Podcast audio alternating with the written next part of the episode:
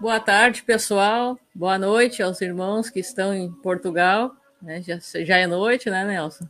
Já é noite. Boa noite aqui. É. 9 horas e aí no Brasil são da tarde, né? É, 17 horas aqui no Brasil. Então, nós sabemos que hoje é domingo, dia dos pais, muitas pessoas estão reunidas em família, com seus compromissos, faz parte, né? Nós não podemos deixar o nosso lar, né? Os compromissos que temos, temos que resolver assim né?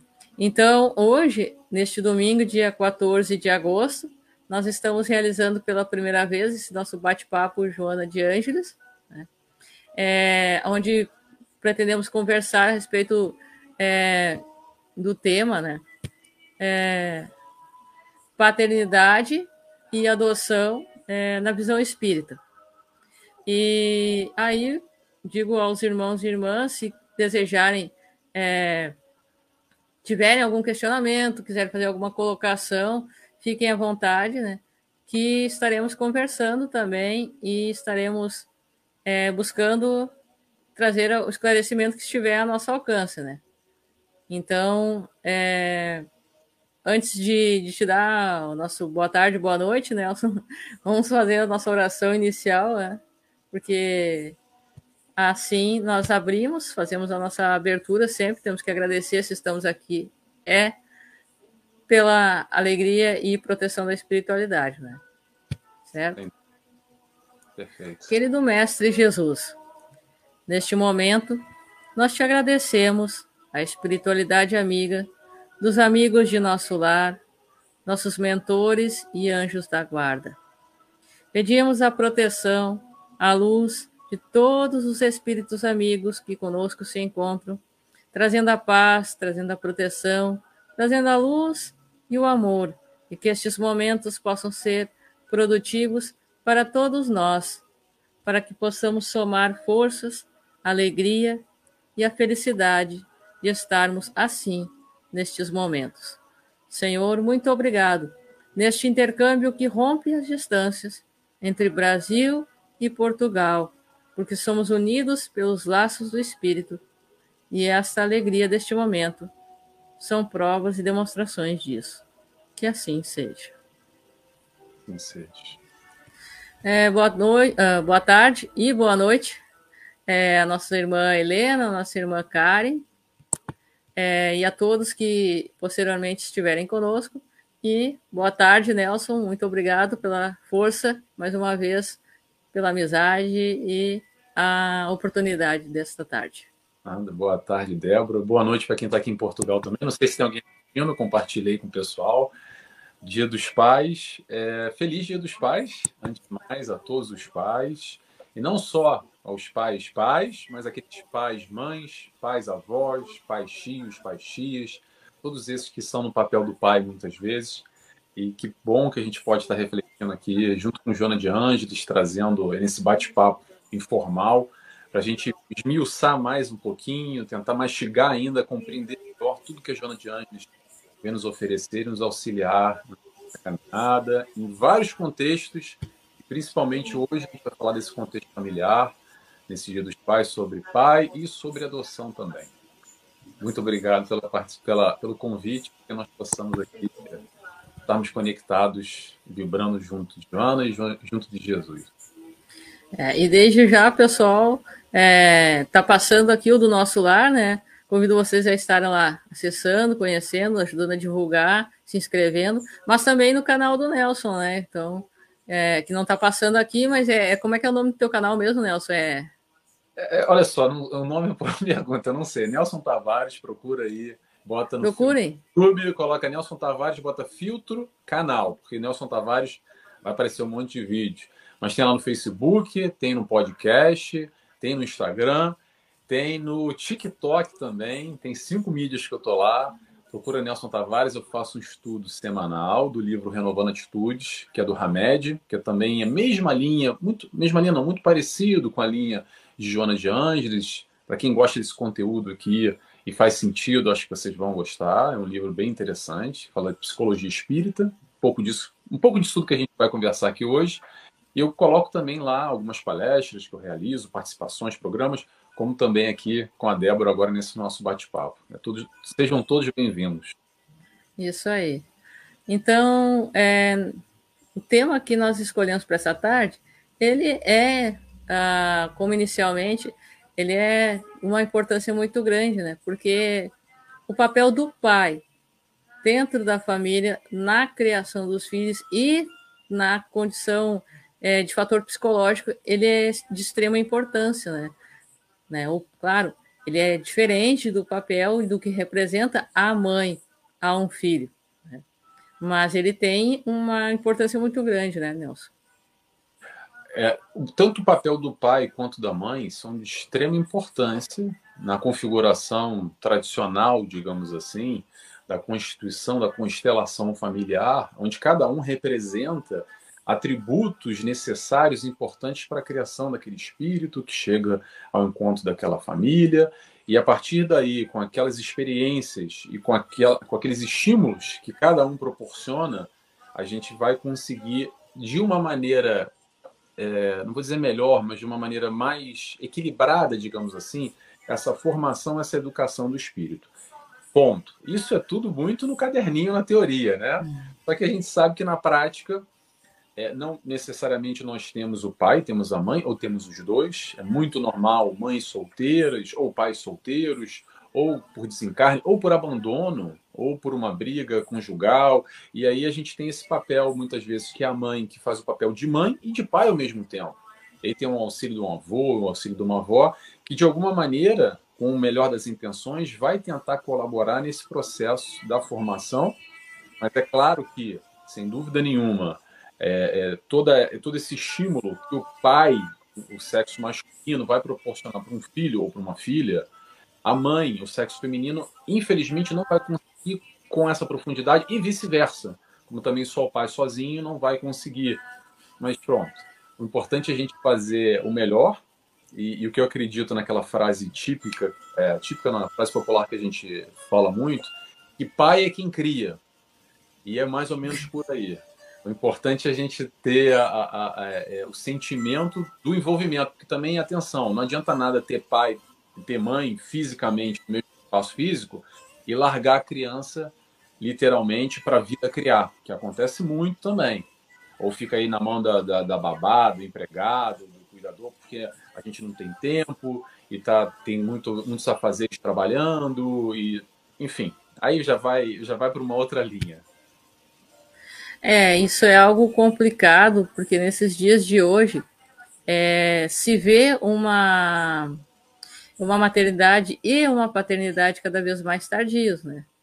Em decorrência é, dos fatores profissionais, é, também financeiros, que vivemos tempos difíceis nessas questões financeiras, né? Então, é, isso acontece muito, né? De ser delegado a terceiros a, os cuidados que cabem à mãe e ao, e ao pai realizar, né? Exatamente. E o que acontece muito nessa dinâmica nova, como você falou, dinâmica moderna de pais que saem para trabalhar e não tem tempo, tal, mas vamos lá, sem culpa, tá, gente? Sem culpa. Porque o que mais acontece são as pessoas quererem dar o melhor para os filhos e saem para trabalhar e buscam o melhor da, da, criação e entregam esse filho muitas vezes na mão de uma babá, de um empregado, de uma avó, de uma tia, de alguém mais próximo. Agora, vamos lá. Quem cria aquele modelo que vai estar sendo ali fixado naquele espírito, com aquela vivência, com aquela experiência, vai ser a educação que a avó, que a tia vai, dar, vai estar passando, os valores, toda essa importância dessa base sólida vai estar sendo criada ali no dia a dia. Então, os pais muitas vezes podem prover do aspecto material, e que bom que, que assim seja, sem dúvida nenhuma, mas vamos ter atenção a essa importância de estar junto nessa elaboração, nessa parte da criação dessa criança que veio o seu seio familiar como seu filho, sendo pai ou sendo a mãe, se veio é porque veio para você ter desse papel de educador e de pai, não largar na mão de um terceiro. Então, isso é importante também, essa consciência que Joana de Anjos e a doutrina espírita nos coloca, porque às vezes a gente está muito preocupado no, no, mundão que tem que ganhar tem que pagar a conta da escola do filho, que é complicado, que é difícil, então não me sobra tempo. Mas esse balanço, de alguma forma, é muitas vezes um desafio nesse papel dos pais modernos do dia de hoje. É, a nossa irmã Karen está fazendo uma colocação aqui, Nelson, aí nessa, nesse ponto é, da psicologia, gostaria que tu colocasse para nós. É, a esco escolas período integral também são opções. É, nesse, nesse ponto, é, isso pode representar é, ter fatores de, de, eu não digo trauma, mas é, de influências que é, deixem a criança insegura ou que representem uma espécie de um vazio naquela criança, de tipo, eu não tenho a mãe a contar sempre, ou eu gostaria de ter meu pai aqui comigo, mas não tem. De uma atenção, uma, uma falta de atenção da parte da criança se sentir assim, deixada de lado. Sem dúvida nenhuma, porque vamos lá, vamos tentar separar as coisas aqui. É, no mundo material que a gente vive, é muito normal e até uma forma, uma demonstração de amor, nós pais, colocarmos os nossos filhos na melhor escola, com o melhor aparato material. Então, vou botar na melhor escola, até uma escola integral, por que não? O melhor estudo para preparar essa criança. Mais na frente, o jovem que vai entrar numa faculdade, vai conseguir uma profissão melhor, vai conseguir desenrolar no aspecto material, sem dúvida nenhuma. E eu vou dar proporcionar a melhor educação material. O que, que eu estou falando de educação material? Porque educação material essa é escola. Vai ser a creche, vai ser o preparo, o ensino fundamental, o ensino médio. Já não sei mais os nomes que mudam toda hora no Brasil. É, então, é complicado. E depois, eventualmente, se for fazer uma universidade ou não, um ensino técnico, qualquer que seja. Agora, quando a gente está falando aqui no aspecto espiritual, que é esse aspecto que a Joana está tocando, é um outro tipo de educação, essa educação dos valores. É o papel dos pais enquanto educadores que recebem esse filho, o seu seio familiar, esse espírito reencarnante, que muitas vezes pode ser um espírito que tem ali alguma coisa para resgatar, algum problema de uma encarnação passada, ou não, ou pode ser um espírito afim que a gente vem numa mesma constituição familiar para um amparar o outro nessa caminhada, nessa jornada. E uma coisa eu posso garantir: veio ao nosso ser, ao nosso encontro, é porque tem que ser, tem que ser assim. E quando a gente delega ou entrega isso, terceirizando, como eu disse, para um avô, para uma avó, ou para uma escola de tempo integral, naturalmente vai dar um vazio, um gap, uma, uma brecha onde vai faltar essa interrelação entre os pais diretamente com aquelas crianças, que é necessário nesse aspecto espiritual, principalmente ensinamento de valores, que escola nenhuma vai ensinar, que a escola vai dar é um ensino profissional, um ensino acadêmico, muito bem, mas não vai para esse tipo de ensino, que essa é a proposta mais a fundo desse crescimento evolutivo do aspecto dos valores. E aí, respondendo a sua pergunta, que eu fugi um pouco, Sim, vai ficar Quanto mais quando a criança se sente ali desamparada de alguma forma, se tem algum vazio, e ela não consegue é, elaborar muito bem, porque isso pode, de alguma forma, decorrência de alguns desdobramentos negativos enquanto adulto, essa criança hoje carenciada e mais à frente, isso pode trazer alguma questão negativa quando ela, ela virar adulta. Débora, é... interromper. Eu tô escutando um chiado no fundo, não sei se é aí, tem algum áudio no fundo atrás. Parece que tem uma música, uma televisão ligada. Não sou. Vamos ver. Tá escutando ainda? Melhorou um pouco. Algum chiado ainda? Tá, tá, um, tá um chiadinho, mas já melhorou um pouco. Tava, tava bem alto agora, mas acho que melhorou. Tá um chiadinho não. de fundo ainda. É, tem.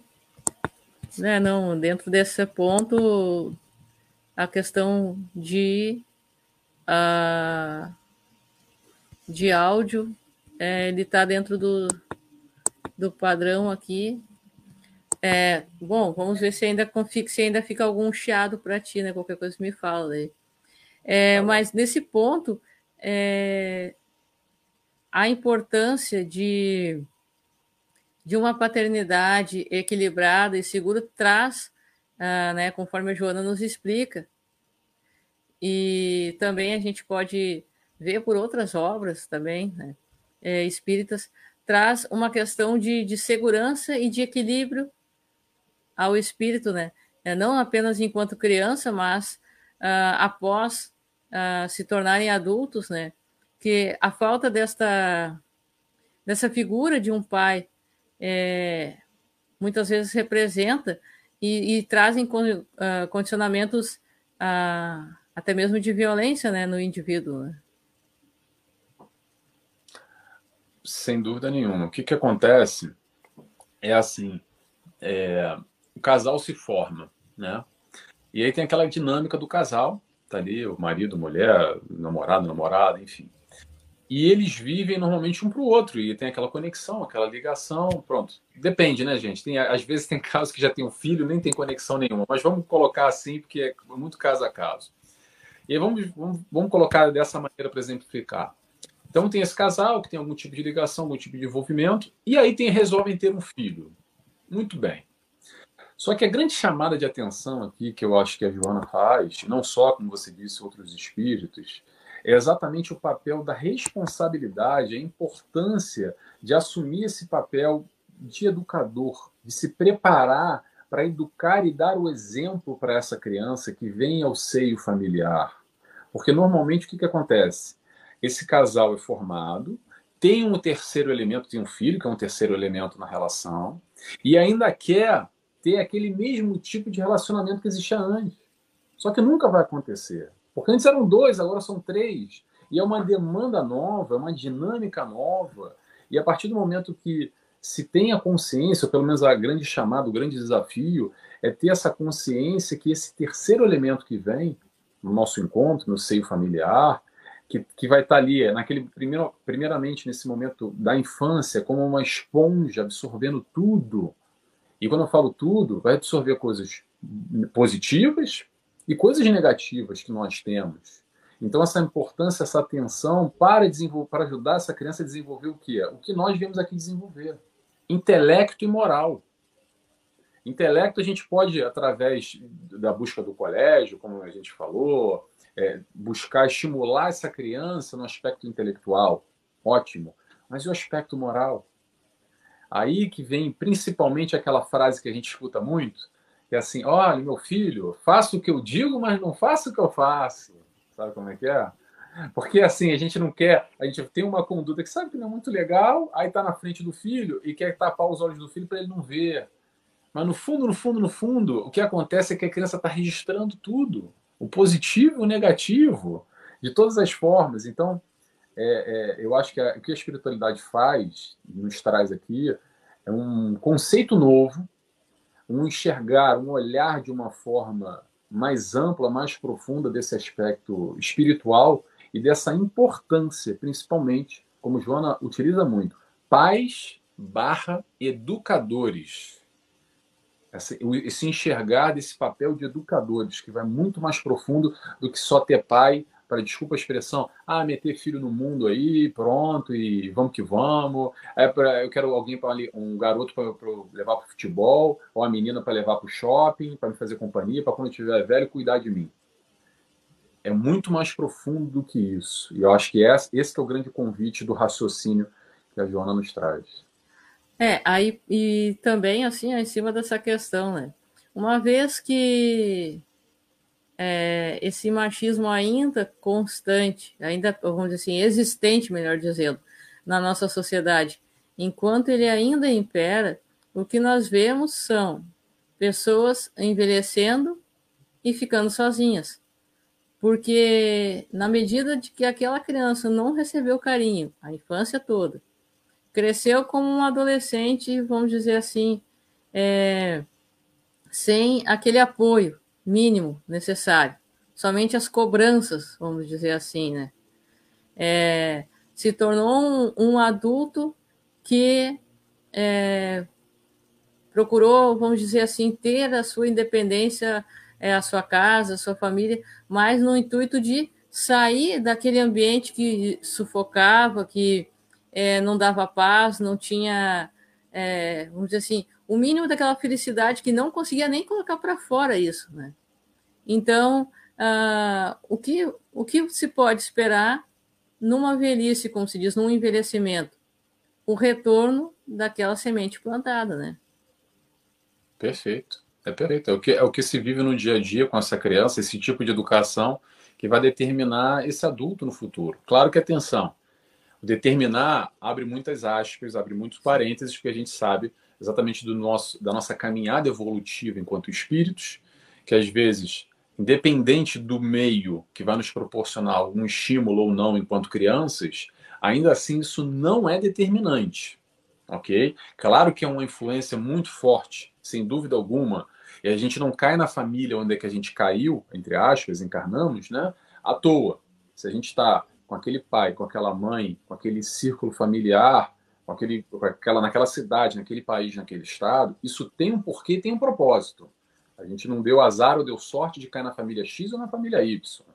Isso tem um comprometimento, de alguma maneira, na positiva, na negativa, não interessa. Mas tem algum tipo de comprometimento a nível espiritual. Agora, sem dúvida nenhuma, essa caminhada do, do papel do pai educador vai, vai, de alguma forma, determinar ou não, isso que eu digo muito entre aspas, ou não, esse contato no futuro. Foi o que você falou, às vezes a criança está ali, quase que olhando no relógio, contando a hora logo de meter o pé e ir embora, para nunca mais olhar para aquele pai e para aquela mãe, porque não teve carinho, educação, não teve afeto, nem tem muita vibração, não tem nada, e pronto, e vai embora. E quer ir embora e nunca mais olha para trás. Isso é super normal é, de acontecer. A gente tem muitos casos de hoje nós adultos que olhamos para trás e o pai e a mãe significa muito pouco ou quase nada. É, é, é algo realmente triste, né? Mas graças a Deus não é, é uma regra, vamos dizer assim, né? Não é uhum. porque se teve pais ausentes, ou pai, né? No caso que estamos tratando hoje da paternidade, não se, te, se teve um pai ausente, não significa que o filho também será ausente, né? É, é difícil quebrar aquele ciclo. É, não, não é simples quando se vem com esta formação, mas é possível sim, né? E aí se aplica a lei de amor, aí se aplica a questão do perdão, né? Desse trabalho de, de auto-perdão e de solidariedade que, que a Joana traz muito, né? São muitas obras com este mesmo tema e sempre com pontos diferentes, né? Sem dúvida nenhuma. O que, que acontece, Débora, é o seguinte: não é porque o meu avô e minha avó ensinou os meus pais assim, os meus pais me ensinaram, que quer dizer que eu tenho que replicar é, esse modus operandi, essa conduta, essa postura, esse tipo de educação que foi repassado. Porque hoje a gente tem aqui exatamente o acesso à informação que talvez os nossos pais e os nossos avós não tiveram esse vislumbrar, esse enxergar dessa dinâmica espiritual, do por, dos porquês das questões, e vamos voltar a relembrar. Normalmente, não vou cravar aqui, tá? Mas eu diria 99% das vezes, o, o que a espiritualidade nos traz é, como informação é que no nosso seio familiar nós temos uma divisão, quer dizer, duas divisões, vamos para dois lados. É espíritos afins, que já estão muito bem, que têm uma harmonia, que têm um passado é, muito interessante, até de diversas encarnações, espíritos que se gostam, que encarnam na mesma família, ok? Como pai, mãe, tio, avó, vizinho. E também temos aqueles espíritos resgate, que a gente não se dava muito bem, que a gente teve uma briguinha lá no passado, e são colocados no mesmo seio familiar. Então a gente pode ter, entre pai, mãe, avó, tio, o que é que seja, espíritos que a gente se dá muito bem e espíritos que a gente se dá muito mal, com uma animosidade, com um processo de rejeição, com uma antipatia, mesmo a nível vibracional, porque na encarnação passada a gente estava brigando. Então, essa dinâmica desse entendimento mais profundo, a gente começa a perceber no nosso seio familiar. Vamos sair da teoria, vamos trazer para a prática. Como é que a gente se dá bem melhor com o pai, ou melhor com uma mãe, ou melhor com o tio, ou com os dois, ou se dá mal com os dois também. Não tem receita de bolo. Mas uma coisa a gente tem que entender. Eu gosto sempre da analogia do cachorro bravo, tá? Vou fazer aqui a analogia para vocês. É assim. Em uma encarnação passada lá atrás, a gente era um cachorro bravo. E aí brigou contra o cachorro e a gente se mordeu. Arrancou pedaços, tá bom. Aí separou cada um pro canil. Os dois cachorros encarnaram, morreram. Tá bom. Encarnou de novo, sabe aonde? No mesmo canil. se chama família. Para quê? Para aprender a amar. Só que o que, acontece? Às vezes a gente briga de novo, se morde de novo. Não tem problema, sabe o que vai acontecer? Próxima encarnação a gente volta de novo na mesma família. Para aprender a amar. Não adianta botar pendurar na conta da espiritual. A pendura aí, que eu pago daqui a duas encarnações. Mais cedo ou mais tarde, se está havendo esse reencontro, ele porque ele é necessário. E vou repetir e frisar, necessário. A gente pode até brigar de novo e não dá mais, né? Eu só não consigo olhar para a cara da minha mãe, do meu pai, briguei. OK. Não quer aprender a amar agora? Não tem problema, vai vir na próxima. A grande chance de retornar novamente o cachorro brabo com o cachorro brabo no canil da encarnação que vem, que se chama família, para reaver esse tipo de relação que hoje não está muito bem harmonizada pela falta do amor. A gente vem aqui para aprender a amar e a família é um dos grandes é, é um dos grandes criadores, um, um grande é, é, uma incubadora nesse processo do aprendizado do amor. Que principalmente esse, que a gente não se deu bem lá atrás no passado, que a gente brigou e se mordeu, se não for através do véu do esquecimento e de estar na mesma família, muito dificilmente a gente vai conseguir aprender a amar.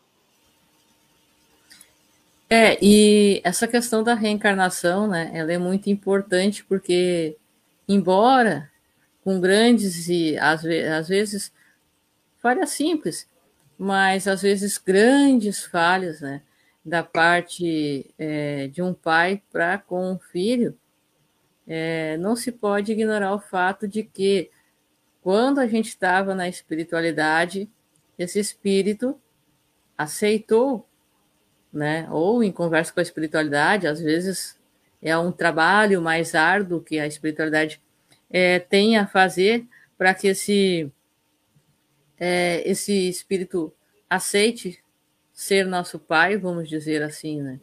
Como acontece no caso é, narrado por André Luiz em Missionários da Luz, né?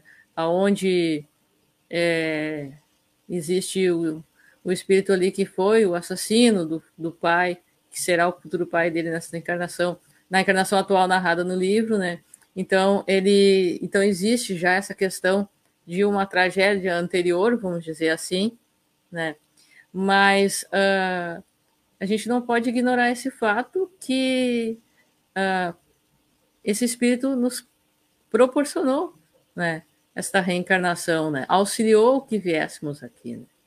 Então, mesmo uh, grandes falhas, mas é, se nós não queremos ou não temos condições ou sentimos que não temos condições deste ciclo prosseguir por pelo menos na próxima encarnação, só só há uma maneira, né? Que é, seja quebrado no mínimo o ciclo de ódio, né? Exatamente. O que, o que nos agarra sempre essas polaridades do ódio, de alguma forma. Você está me vendo bem? Piscou a minha conexão. Está me escutando? Está me vendo bem? Não. Agora sim, eu estava te escutando, só que a tua imagem estava parada. Agora está normal. Tomara que não seja a conexão. Se tiver ruim, fala, tá? Para não ficar aqui. não, não, é que foi um instantezinho, daí quando eu ia falar, tu já se comunicou. Deu uma, deu uma piscada aqui, eu também dei uma piscada. Certo. O que acontece muito, Débora, é que nesse processo de amor e de ódio, de sintonia, que nos ligam o amor e o ódio, de alguma forma, nos ligam com muita intensidade, e, e principalmente nessa ordem das paixões, é, o que, que acontece é que a mesma ligação a nível vibracional, que a gente vai se conectar com um espírito que a gente se ama, que a gente se dá muito bem, que tudo corre muito bem, também com aquele espírito que se dá tudo muito mal, e principalmente nessas, nessas histórias muito tristes que a gente arruma hoje nessa encarnação e que se perpetuam para a próxima. Então não vamos nos iludir de achar que a gente brigou com, com, com, com um camarada na rua aí, é, e pronto, virei a página, esqueci, bloqueei do Facebook, do Instagram, não quero saber mais do fulano. Ó, oh, fulano sumiu da minha vida, tá resolvido. Se quebrar o ciclo, tá resolvido. Agora, se de alguma forma, foi o que a Débora falou agora, se perpetuar esse ciclo, esse círculo de ódio, nem que seja nível vibracional, você não precisa estar falando com a pessoa mas quando a gente lembra daquela pessoa, daquela briga lá atrás, daquele fulano ou daquela fulana, faz o exercício aí. E se de alguma forma a gente fomenta ainda essa negatividade, e do lado de lá também acontece igual, sabe o que está acontecendo? Está bloqueado no Facebook, mas ó, Está conectado, muito bem conectado. Isso, de alguma maneira, pode representar, ao, depois do processo do desencarne, quando um vai e o outro fica, aí acaba numa mesa mediúnica, como a gente sabe muito bem, ou quando desencarna, fica lá ainda vibrando e batendo, porque não quebrou o ciclo, e aí volta na próxima encarnação, juntinho ainda, porque ainda não quebrou o ciclo. Então, o mais importante foi o que a Débora falou agora, é essa quebra desse ciclo, porque de alguma maneira a gente a gente tem as nossas diferenças, a gente vibra de maneira diferente, a gente pensa de maneira diferente. Agora a questão é, pela falta de respeito das nossas diferenças, é que a gente acaba brigando com o outro. E acaba se engalfinhando, acaba se mordendo, e aí começa a gerar esse ódio, essa vingança, fomentando essa negatividade, que isso vai nos ligar. E perpetua essa história até uma hora que a gente consegue quebrar esse tal desse ciclo. É, e existe também a questão das separações, né? E o casal se separa, divide bens, divide tudo e, e muitas vezes acontece a separação com os filhos também, né? Então, existe ex-pai, uh, ex-pai, existe ex-marido, ex-mulher, mas nunca vai existir ex-filho, né? Então, é esse esse é outro fator é, importante, né, que se desperte para esta realidade, que parece que, que a gente está falando chovendo no molhado, mas, mas não é, isso acontece mais do que a gente imagina, né? Histórias de mágoas, de ódios, de tristeza e de rancores que, que se tornam quase que inevitáveis em família, né? E infelizmente acaba que os filhos viram até arma para o pai ficar brigando com a, com a, antiga esposa e a antiga esposa com o marido, com o antigo marido, e o filho acaba virando, isso é uma pena, né? Ele acaba virando joguete, ele vira uma literalmente um revólver para um pegar e dar tiro no outro, para afetar o outro, para magoar o outro, para esfregar na cara, para jogar, porque seu pai, porque sua mãe, e acaba, infelizmente, nesse processo todo, a criança não só não tendo esse amparo, essa educação, esse acolhimento e ficando na briga entre os dois, como servindo de, de, de joguete. A criança acaba percebendo isso. Talvez não no primeiro momento, mas depois, amadurecendo um pouquinho, ela começa a perceber essa maldade que a mãe está querendo fazer com o pai, o que o pai está querendo fazer com a mãe. E isso tudo é muito tóxico nesse desenvolvimento dessa criança, desse espírito está ali precisando de amor, de orientação, de acolhimento, de valores e aí, que tipo de valor ele vai ter? Sabe qual? É isso mesmo, tem que falar pro teu pai, tem que falar pra tua mãe, tem que dar, tem, eu odeio ele. Quanto mais na casa, aí normalmente ali o pai ou a, ou, ou a mãe acabam é, é, é, enaltecendo mais, porque sua mãe é isso, ou que seu pai é aquilo outro, e o filho fica só ali absorvendo aquela negatividade, aquele ódio, aquele rancor, claro, gente, atenção, acontecem as brigas, acontecem e é complicado, mas o filho não precisa participar disso. Pelo contrário, ele deveria ser é, é, isolado desse momento. Está chateado com a ex-esposa, está chateado com o ex-marido, isola, não coloca o filho para participar e colaborar, porque não tem nada a ver, como você, como você a Débora falou agora. É, o filho vai ser sempre filho. Talvez ele é o ex-marido ou ela é ex-esposa. Mas o teu filho está lá e vai continuar sendo. E o nosso papel de pais, educadores, sendo a mãe ou sendo o pai, vai continuar sendo é, é, a nossa obrigação, essa necessidade dessa criança receber o melhor amparo. Nós estamos, jun estamos juntos com o nosso ex ou não estamos juntos. Nós nos dando, nos dando bem com esse casal, esse relacionamento, essa família sólida, ou não, porque brigou, porque teve lá um caso de, de traição, a gente não se dá mais bem, não consigo mais olhar para a cara do fulano. Ok, mas o filho não tem nada a ver com isso. Pelo contrário, talvez nesse momento ele precise de mais atenção ainda desses pais, porque vão ver que essa família vai estar desestruturada, esse rompimento entre pai e mãe, que normalmente abala a criança em maior ou menor grau, e muito provavelmente essa criança nesse momento ainda precisa de um amparo redobrado, tanto do pai quanto da mãe. Infelizmente acaba que ao contrário, vira briga e, e, e, e desestrutura mais ainda essa criança. É, e, e existe casos também, eu me lembro de que isso ó, tem coisas que, que a gente fica, vamos dizer assim, se, uh, fica, vamos dizer assim, aquela preso na, na cabeça da gente, né? Eu lembro que quando eu ainda quando eu, estava no, no segundo grau, né? Tava estudo, agora já mudou tudo essa questão, mas enfim, quando eu estava no colégio, eu lembro de eh, tinha uma aula de, a respeito de direito e durante uma aula familiar, né? A, a, a professora na época ela comentava, né, que um cliente dela é, tinha financeiramente, vamos dizer assim, não tinha o que não queria. E em processo de divórcio com a mulher, né? Aquela questão toda, um para não deixar passar nada em branco para o outro, naquela briga toda entre os dois. É, ele resolveu que não ia pagar a pensão alimentícia, não sei como é que é as leis aí em Portugal, né? Não ia pagar e ponto final, né? E, e aí o que, que aconteceu? Passou dois meses uh, presos, uh, preso, melhor dizendo, por conta da questão alimentícia, que ele disse que não ia pagar, e aí cumpriu 30 dias e logo em seguida buscaram de novo, porque ele disse que não pagava e ponto final. E aí ela contava que chegava a ser ridículo as pessoas é, é, olharem aquele carro importado em frente ao presídio, sabiam que era do, né, do dito empresário, né, que estava ali porque não ia pagar, dizia que não ia pagar pensão e ponto final, né? Então, sabe, é, a gente vê essa questão do, assim, de uma briga que gera transtornos, né? E aí tu pode explicar melhor essa questão para nós, né, Nelson? Geram transtornos psicológicos extremamente graves é, nas pessoas, né? Posteriormente. Né? Extremamente graves, que acontece muito. São crianças que precisam, nesse instante dessa separação, não conseguem equacionar muito bem, elaborar, precisam até de ajuda profissional. Mas não só é, mesmo não necessitando, não tendo condição financeira, o acesso, às vezes não tem tempo, às vezes a localidade, às vezes por diversos motivos, é o que a Débora disse agora, o desdobramento disso a nível é, quando essa, essa criança deixa de ser criança, adolescente, enfim, e vira o adulto.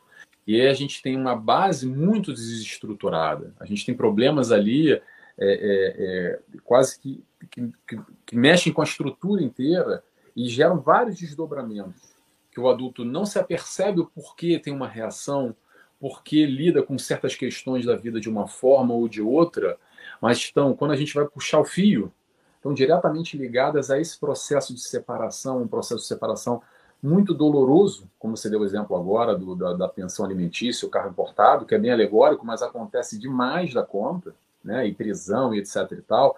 Imagina para a criança absorver e lidar com tudo isso. Olha, e atenção, a gente está olhando aqui do lado de fora, mas imagina essa criança, o sentimento que ela está vivenciando ali, e não só, não só esses pequenos fatos, mas o dia a dia ali com aquela mãe ou com aquele pai escutando um monte de um lado um monte do outro, servindo exatamente de, joguete nessa, né, nesse processo entre um e o outro, nessa guerra, que acaba virando uma guerra, e quem acaba sofrendo é o filho, porque não sei qual o caso, mas às vezes até no, nível de pensão alimentícia, talvez vai estar faltando comida em casa por causa de uma briga de um por causa de outro. Isso é, é, vai desestruturar, vai desarmonizar, não tem como ser diferente. E claro que a gente percebe depois, infelizmente, enquanto adultos, e aí voltamos, voltamos a, a puxar para nós. O quanto é importante hoje, nós aqui, espíritas, que temos acesso a esse tipo de informação, para que amanhã a gente pode estar casado hoje com alguém e ter um filho. Vou dar um exemplo aqui, não é meu caso, mas pronto, vamos dar um exemplo aqui é, nessa amplitude. Mas amanhã a gente descobre algum problema aí na relação e se separa. Ok, separou, briguei, não consigo mais olhar para a cara do fulano, tá bom. Mas a questão é, nós temos já hoje a informação e a responsabilidade para lidar da melhor forma possível, não com ex-marido, com ex-esposa, mas principalmente com essa criança que carencia de afeto, de atenção, de amor, de cuidados e não precisa, de forma alguma, servir de joguete, de arma de briga entre os dois. O seu áudio está fora. Ah. É, é, eu tava. eu tinha errado o botão ali. a, a irmã Karen colocou aqui para nós. Opa, aqui achei. Uh, essa live tem que passar nas reuniões de pais nas escolas tão importante que é este assunto. É, a gente agradece, né, irmã Karen? É, e depois, até lembrando, é, Isso vai estar tá no, no YouTube, pessoal. Depois eu vou estar colocando no meu YouTube. Posteriormente, o Nelson também vai estar colocando no, no canal dele, né? E vai continuar aqui no, no Facebook, né? A gente está. Essa, essa questão desse bate-papo com Joana de Anjos é trabalhar as questões psicológicas, né? Que a Joana trabalha muito nos seus livros, sempre a partir, e, e é uh, de acordo com a, com a visão espírita, né? Mas na, na vida por, de uma forma completa, né? É... Uh, deixa eu ver aqui, peraí. A irmã Lourdes colocou para nós aqui. 14 anos que me separei, moro com minha filha até hoje. Até hoje. Ela tem 22 anos. O pai nunca deu atenção, sempre foi ausente. Costuma dizer que a filha. Costuma dizer que minha filha. Uh, costuma dizer que minha filha é de um pai vivo. Pai vivo. Não entendi vivo. isso pai vivo morto. Aqui está vivo, ah, é. Tá morto para ela como pai. Acho que é isso que ela quis dizer. É, costumo, ah, costumo dizer que é, que é a filha de um pai, pai morto, mas o pai está vivo. É. é... Opa, agora pulei aqui. Sonemar, botar seu áudio está com eco. É, eu estou tentando resolver essa questão do eco. Eu vou tirar, tirar o microfone e tentar colocar de novo para ver se ele resolve, tá? Uh, mas uh, eu já até explicando aqui, uh, agora fugiu o nome da irmã aqui, irmã, irmão. É, eu já acionei a questão do controle de eco, tá tudo normal. É, talvez possa ser a tua caixinha de som, né? Porque tem um aqui dentro do, do StreamYard tem é, os três pontinhos que a gente consegue é, equilibrar a questão de eco do nosso convidado, que no caso aqui é o irmão, o irmão Nelson, e o meu também são, é, são independentes, esses controles de, de eco. Mas eles estão é, aqui, para mim, eles estão equilibrados no, no ícone que aparece já ele já direto com o controle. É, e aí é, é nesse sentido que funciona, só respondendo as questões. Uh, mas realmente, é, que, que a nossa irmã Lourdes aqui colocou é, é algo é algo comum, né? Infelizmente triste, né? Mas aí eu me lembro de uma colocação que o padre Léo, eh, desencarnado, falecido, o padre Léo, um dia colocou, assistindo uma, é, uma ministração dele na, na Canção Nova, né? E foi algo muito importante, me chamou a atenção aquela colocação, né? É, que ele dizia, que ele dizia na, naquela mensagem dele: é, se o teu pai aqui da terra não é ou não quis ser teu pai, mas Deus que está no céu é teu Pai. É, então, isso ajuda a trabalhar dentro de nós a questão do perdão, porque quem vai adoecer? Né? Ah, vai ser aquele pai amanhã ou depois. Não, eu não posso pensar é, nesse sentido de, ah, um dia tu vai pagar, um dia né, vai ter de volta o que tu me fez. Porque quem vai adoecer primeiro? sou eu, não ele. É, e segundo, se isso me fez tão mal que e eu preciso pelo menos de uma encarnação ou duas, como tu falou antes, né? Desse tempo, vamos dizer assim, para respirar e aí é, ter essa convivência normal de novo, ou ter a força de auxiliar numa outra encarnação, é, eu preciso desse desligamento através do perdão, porque sem perdão não vai ter libertação, né? É o tal do romper o ciclo que você falou. É, o que acontece nesse processo é uma questão muito de expectativa. Eu acho que com o amadurecimento, conforme a gente vai, vai, vai ficar mais velho, e em auxílio com a doutrina espírita ainda, amplia muito mais esse entendimento, que às vezes quando a gente é criança, quando a gente é adolescente, a gente espera demais que os pais têm que ser assim, têm que ser assado, eles são responsáveis e joga uma carga muito forte para esse papel de pai bom, quase que essa responsabilidade em demasia. E depois de um tempo, vamos lá, com a ajuda da doutrina, a gente percebe que os nossos pais são espíritos imperfeitos, como nós somos, que também têm as suas falhas, que por mais que eles tentem dar o melhor deles, ainda assim eles vão dar o que eles têm. E às vezes eles não têm nem o suficiente para dar. Eles o melhor deles talvez ainda está aquém do que o que a gente necessita nesse processo da paternidade, da maternidade, o papel do pai, o papel da mãe. Quanto mais nesses conflitos, ainda mais como a nossa amiga relatou agora do, do pai vivo, do pai morto, que acontece muito. Isso é, é de praxe, não só no Brasil, no mundo afora. É o pai vai embora e fica na mão da mãe. A criança vai cuidar para ser a mãe e pai. Por isso que eu até disse logo no início, feliz dia dos pais e para os pais mães, porque o que mais tem por aí, das gerações para cá, esse rompimento familiar e acaba que a criança fica com, com a mãe e a mãe ainda tentando dar o melhor, sempre vai haver um gap dessa figura masculina, porque a figura masculina e a figura feminina são importantíssimas no processo de desenvolvimento de qualquer criança, seja criança, é, criança menina ou criança menino.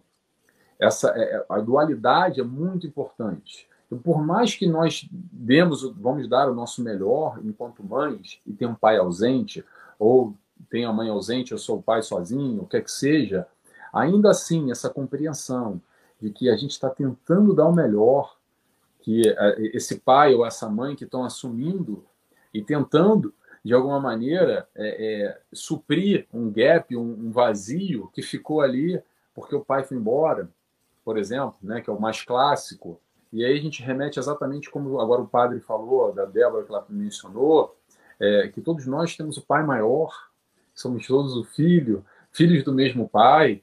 E, e enfim, a, a, questão, acho que mais importante é a gente tentar compreender dessa forma, é, dessa forma do perdão, como a Débora falou, essa, esse entendimento profundo de que são espíritos falíveis, imperfeitos, que estão dando o seu melhor, que tem sim a responsabilidade da educação, mas eu acho que o mais importante é quando existe amor. Quando existe amor verdadeiro, quando aquele pai ou quando aquela mãe está dando o melhor de si, apesar de todas as imperfeições, eu acho que isso é o que basta. Isso é o que basta. O resto são consequências naturais. Porque se, se não fosse assim, a gente teria sempre pais perfeitos. E a gente sabe que nós não temos pais perfeitos. E nossos pais nunca foram perfeitos, apesar de tentarem dar o melhor na educação para os seus filhos.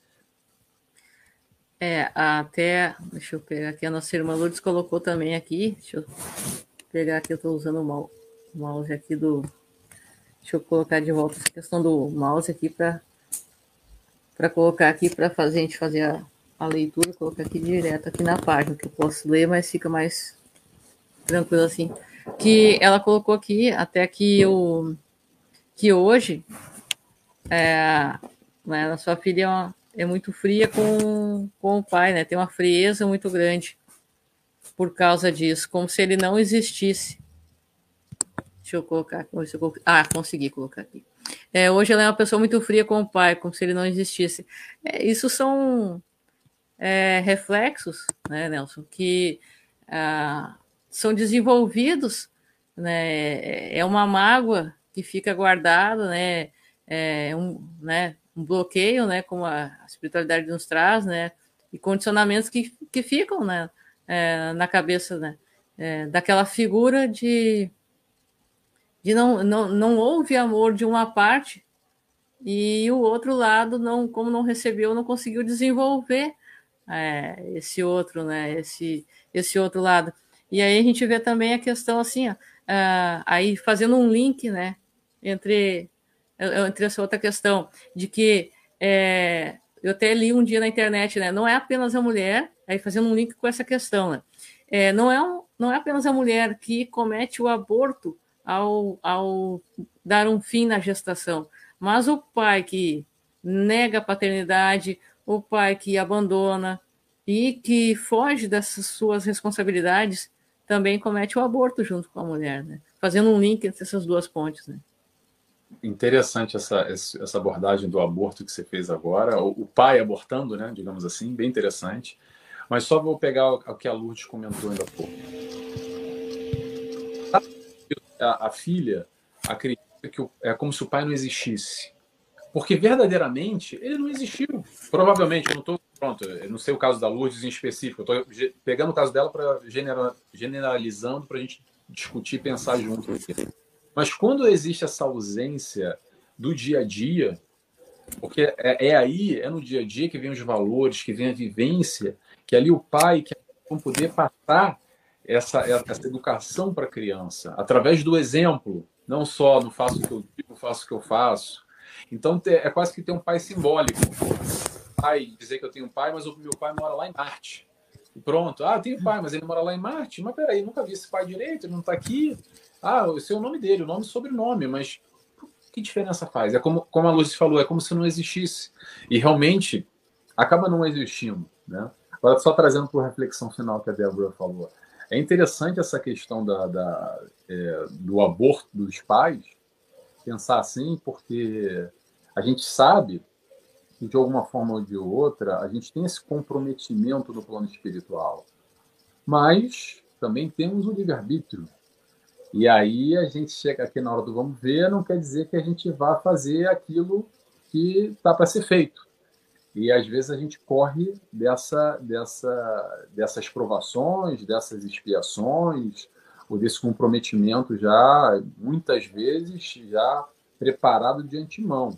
E principalmente, a gente entra nessa história é, clássica, que é o pai que foge, o pai que corre, que não está preparado, que larga a bucha, literalmente, na mão das, da, nas mãos da mãe, que a mãe, por ter um, um, um, processo de desenvolvimento, desenvolvimento mais amoroso, por ter estado com aquela, com aquela criança na sua barriga, nesse desenvolvimento, por ter esse lado da, da maternidade mais aflorado, esse instinto que fala mais alto, acaba segurando, não porque ela queira segurar, mas é porque o pai fugiu, correu e, e abortou com as responsabilidades. É, ela até colocou aqui para nós, deixa eu colocar aqui de novo, uh, que ela perdeu seus pais com 11 anos, o pai era alcoólatra e morreu nos seus braços. Minha mãe com câncer, minha mãe com câncer. Um trauma muito grande para mim não, te, uh, não ter esse, esse seu amor. É, é o que nós acabamos de falar que tu estava dizendo, né, Nelson? É, são é, as, as consequências e, e a continuação de um, de um ciclo né, que se traz de outras encarnações. Né? Então, uhum. os nossos vícios, eles ficam condicionados, ficam dentro de nós enquanto não forem vencidos. O alcoolismo é uma questão desse tipo, né? É uma doença, sim, é uma doença, mas que vem trazer é, consequências em outro, num caso como esse, é, muito possivelmente numa próxima encarnação vá ter as suas consequências também, ainda, em decorrência é, desse tipo de desencarne, né, que é um, um suicídio inconsciente, pode-se dizer, e às vezes consciente, de acordo com o conhecimento da pessoa, né. É, o caso de, de um câncer são vários fatores para se gerar, se chegar a isso, né, é, mas enfim, com certeza é um trauma que já, que já se traz, é, mas que é, em parte, vamos dizer assim, pode-se dizer aquilo que tu colocou antes, né? São é, espíritos ligados de alguma forma para que se vença as suas dificuldades, né? Nessa, nessa encarnação, né? E, e que se houve falhas, com certeza, é, essa esse conjunto, vamos dizer assim, familiar, essa constelação familiar, né, como é uma das obras da Joana, que traz muito. Uma, olha, pessoal, a Joana de Ângeles, é, assim como André Luiz, é, é apaixonante suas obras, seus livros, suas, seus estudos. Né, vale a pena ler, procurar estudar. É, eu sei que muitas vezes a linguagem é, não é simples, mas vale a pena ler, refletir, aí busca ler de novo. Existem muitos livros no, no Existem livros no YouTube, sim, disponíveis em áudio, e no face, uh, Facebook, não, é, no Google em PDF, ou seja, de forma gratuita. Então, não, não tem uh, financeiramente condições no momento, tranquilamente, é compreensível isso. É, eu costumo ler muito e leio os livros através do, do PDF no Google e também escutando no YouTube, né? Porque auxilia muito, todos nós temos essas questões, às vezes financeiras para resolver aqui e ali. Mas uh, aí voltando ao nosso assunto, é, vem, vem é, Lourdes, e aí o Nelson também pode trazer o seu, seu lado da, da, psicologia, né, nos auxiliando aqui, é o ciclo que a gente fala. é, só existe uma forma de romper esse ciclo. É, pelo perdão e pelo amor. Porque enquanto houver dor, não há, não, não, não se rompe esse ciclo. Né? Não tem como haver uma desobsessão sem perdão. Não, não, não existe isso. Se mantém o tempo inteiro, é, se, se permanece unido pela dor, mas se permanece é, unido. Até ela colocou aqui, deixa eu pegar aqui essa questão. E hoje o meu mouse ele resolveu é, complicar um pouco a minha vida. Aí o pessoal tem um pouco de vocês comigo. Vamos ver aqui. É, deixa eu pegar aqui. Tecnologia tem dessas, pessoal. E aí elas, a tecnologia gosta de nos pregar peças ao vivo. Mas a gente vai chegar lá. Ah, eu vou lendo enquanto isso, tá, Nelson? Enquanto eu já dou um jeitinho de colocar aqui, pessoal. Eu, eu e pai, eu e meu pai, é, passamos, não passamos nada de bom eu e pai não passamos nada de bom para minhas filhas. Eu acredito que seja ela e o marido, então. Duas pessoas totalmente desequilibradas. Eu cresci sem amor. É, bom. São, é, são casos que né, não, é, não são casos isolados, né? A gente até às vezes gosta de, vamos dizer assim, para tornar um pouco mais leve, né? Cada família tem as suas loucuras, né, Nelson? Não é. são casos isolados. Infelizmente, estamos aqui num planeta de provas e expiações, e esses fatores eles são extremamente comuns, né? Nós, lembrando, nós, espíritos doentes, encarnados e amanhã. E não deixamos de ser doentes por causa disso. Então, se a gente não entende amor ainda, como é que a gente vai passar para essa criança esse entendimento de amor que é muito limitado, é muito, muito infantilizado geração? Estamos todos mais ou menos na mesma caminhada. Agora, só colocando um outro ponto que você comentou aqui, dois pontos. Um sobre a questão do alcoolismo, drogadição, que a Jona de Angelis fala. Fala muito bem nesse Constelação Familiar. E tem um outro livro em PDF também, que esse eu pesquisei agora até pouco tempo, que se chama SOS Família. Também está disponível, gratuito. São livros que tratam está falando hoje aqui e se aprofunda é, por exemplo, a drogadição na família, como isso pode influenciar. Então, vários aspectos nessa constelação familiar, todas essas influências que exercem na nossa dinâmica, no nosso crescimento, quando éramos crianças, e nesse papel hoje de pais com as crianças que vêm no nosso seio familiar. Mas algo que é muito interessante a gente colocar aqui, que eu acho que a grande diferença da psicologia tradicional, acadêmica, e o que, que vem a, a Jona de Angeles aprofundar e ampliar essa visão, essa questão de que é, no processo infantil do nosso, não, no processo da infância do nosso crescimento enquanto indivíduos. Vamos lá. A psicologia tradicional, não toda, tá? Atenção, mas principalmente a psicanálise, a linha de Freud, pronto, não estou aqui de maneira nenhuma dizendo que é melhor ou pior. Todos são importantes, cada um com a sua visão. E a Joana de Ângeles elabora muito bem porque ela passeia entre todos esses grandes pensadores e faz um, faz um link é, interligando os pensamentos com a proposta de Jesus, o maior psicoterapeuta, o maior psicólogo que já existiu. Essa é a proposta de Joana nos livros dela. Mas o que, que acontece? Muitas linhas da psicologia tradicional é, dão a responsabilidade ou colocam é, é o determinismo, essa é a palavra, determinismo, do processo da criação, é, da infância e tudo isso para o que nós somos hoje. Por quê? Porque enxerga essa vida como um bloco só. Pura e simplesmente. Então faltou amor, ou então meu pai morreu, ou meu pai era alcoólatra, ou ele fugiu de casa, ou o que é que seja. Tá? Casos tristes. E por causa disso que eu sou assim, eu sou assado. Claro que vai haver influência, sem dúvida nenhuma. Porém, isso não é determinante. Por que, que eu digo que não é determinante? Porque antes disso, esse pai desestruturado, perturbado, complicado, o que é que seja, que fugiu, deixou de, acontecer, a espiritualidade, a espiritualidade, nesse planejamento reencarnatório, nesse processo que nós viemos, a gente não parou por acaso na família onde a gente parou. E com as estruturas que a gente tem, mais ou menos factíveis, que vão exercer essa influência. E o que é essa influência, Nelson? É negativa, é positiva? Não é nem negativa nem positiva, sabe o que, que é? Ela, ela é a influência que você precisa para o teu desenvolvimento. ela se chama experiência. Sendo positiva ou sendo negativa, nada acontece por acaso. E o que, que a gente vai acabar com tudo isso? Vai acabar aprendendo alguma coisa. Por isso que a gente tem espíritos que nascem em seios familiares com uma estrutura, uma base sólida, e a gente tem espíritos que nascem em famílias completamente desestruturadas, ou mesmo sem família nenhuma, sem amor nenhum, sem contato nenhum, sem educação de valores nenhum. Então, o que foi isso? Foi sorte de um? Foi azar de outro? Será que a gente caiu nessa família por um acaso? Então, é esse aprofundamento, essa leitura mais profunda que a Joana vem trazer, demonstrando que isso rompe uma encarnação.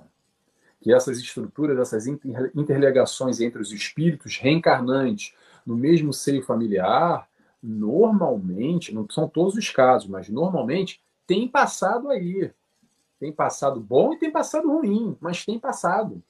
Claro que não quer dizer que, pronto, pode ser que a minha mãe, o meu pai, nessa encarnação seja a primeira vez de algum encontro, pode acontecer também. Mas normalmente, como a espiritualidade nos fala, isso na verdade é mais um capítulo da história. Nem novela, a gente acha que é um, não é um filme que tem início, meio e fim, é só mais um capítulo. Novela que a gente tem lá, o capítulo 47. E a gente se fixa muito nesse capítulo como se fosse a verdade absoluta, mas não, já tem 46 antes, ainda vai ter muito capítulo pela frente. Então, essa é visão mais profunda que rompe um pouco essa ideia de que eu sou assim hoje por culpa dos meus pais, porque eu não tive amor, porque eu fui assim passado. Claro que influencia, mas não é determinante. É, e aí assim, é, a gente não pode olhar a visão somente material do hoje, né? né? Conforme tu acabou de colocar, né, Nelson? É, nós somos espíritos é, de muitas encarnações para trás guardadas na nossa consciência. Então nós não somos demônios, mas não somos santos, né? Temos nossos erros e tropeços.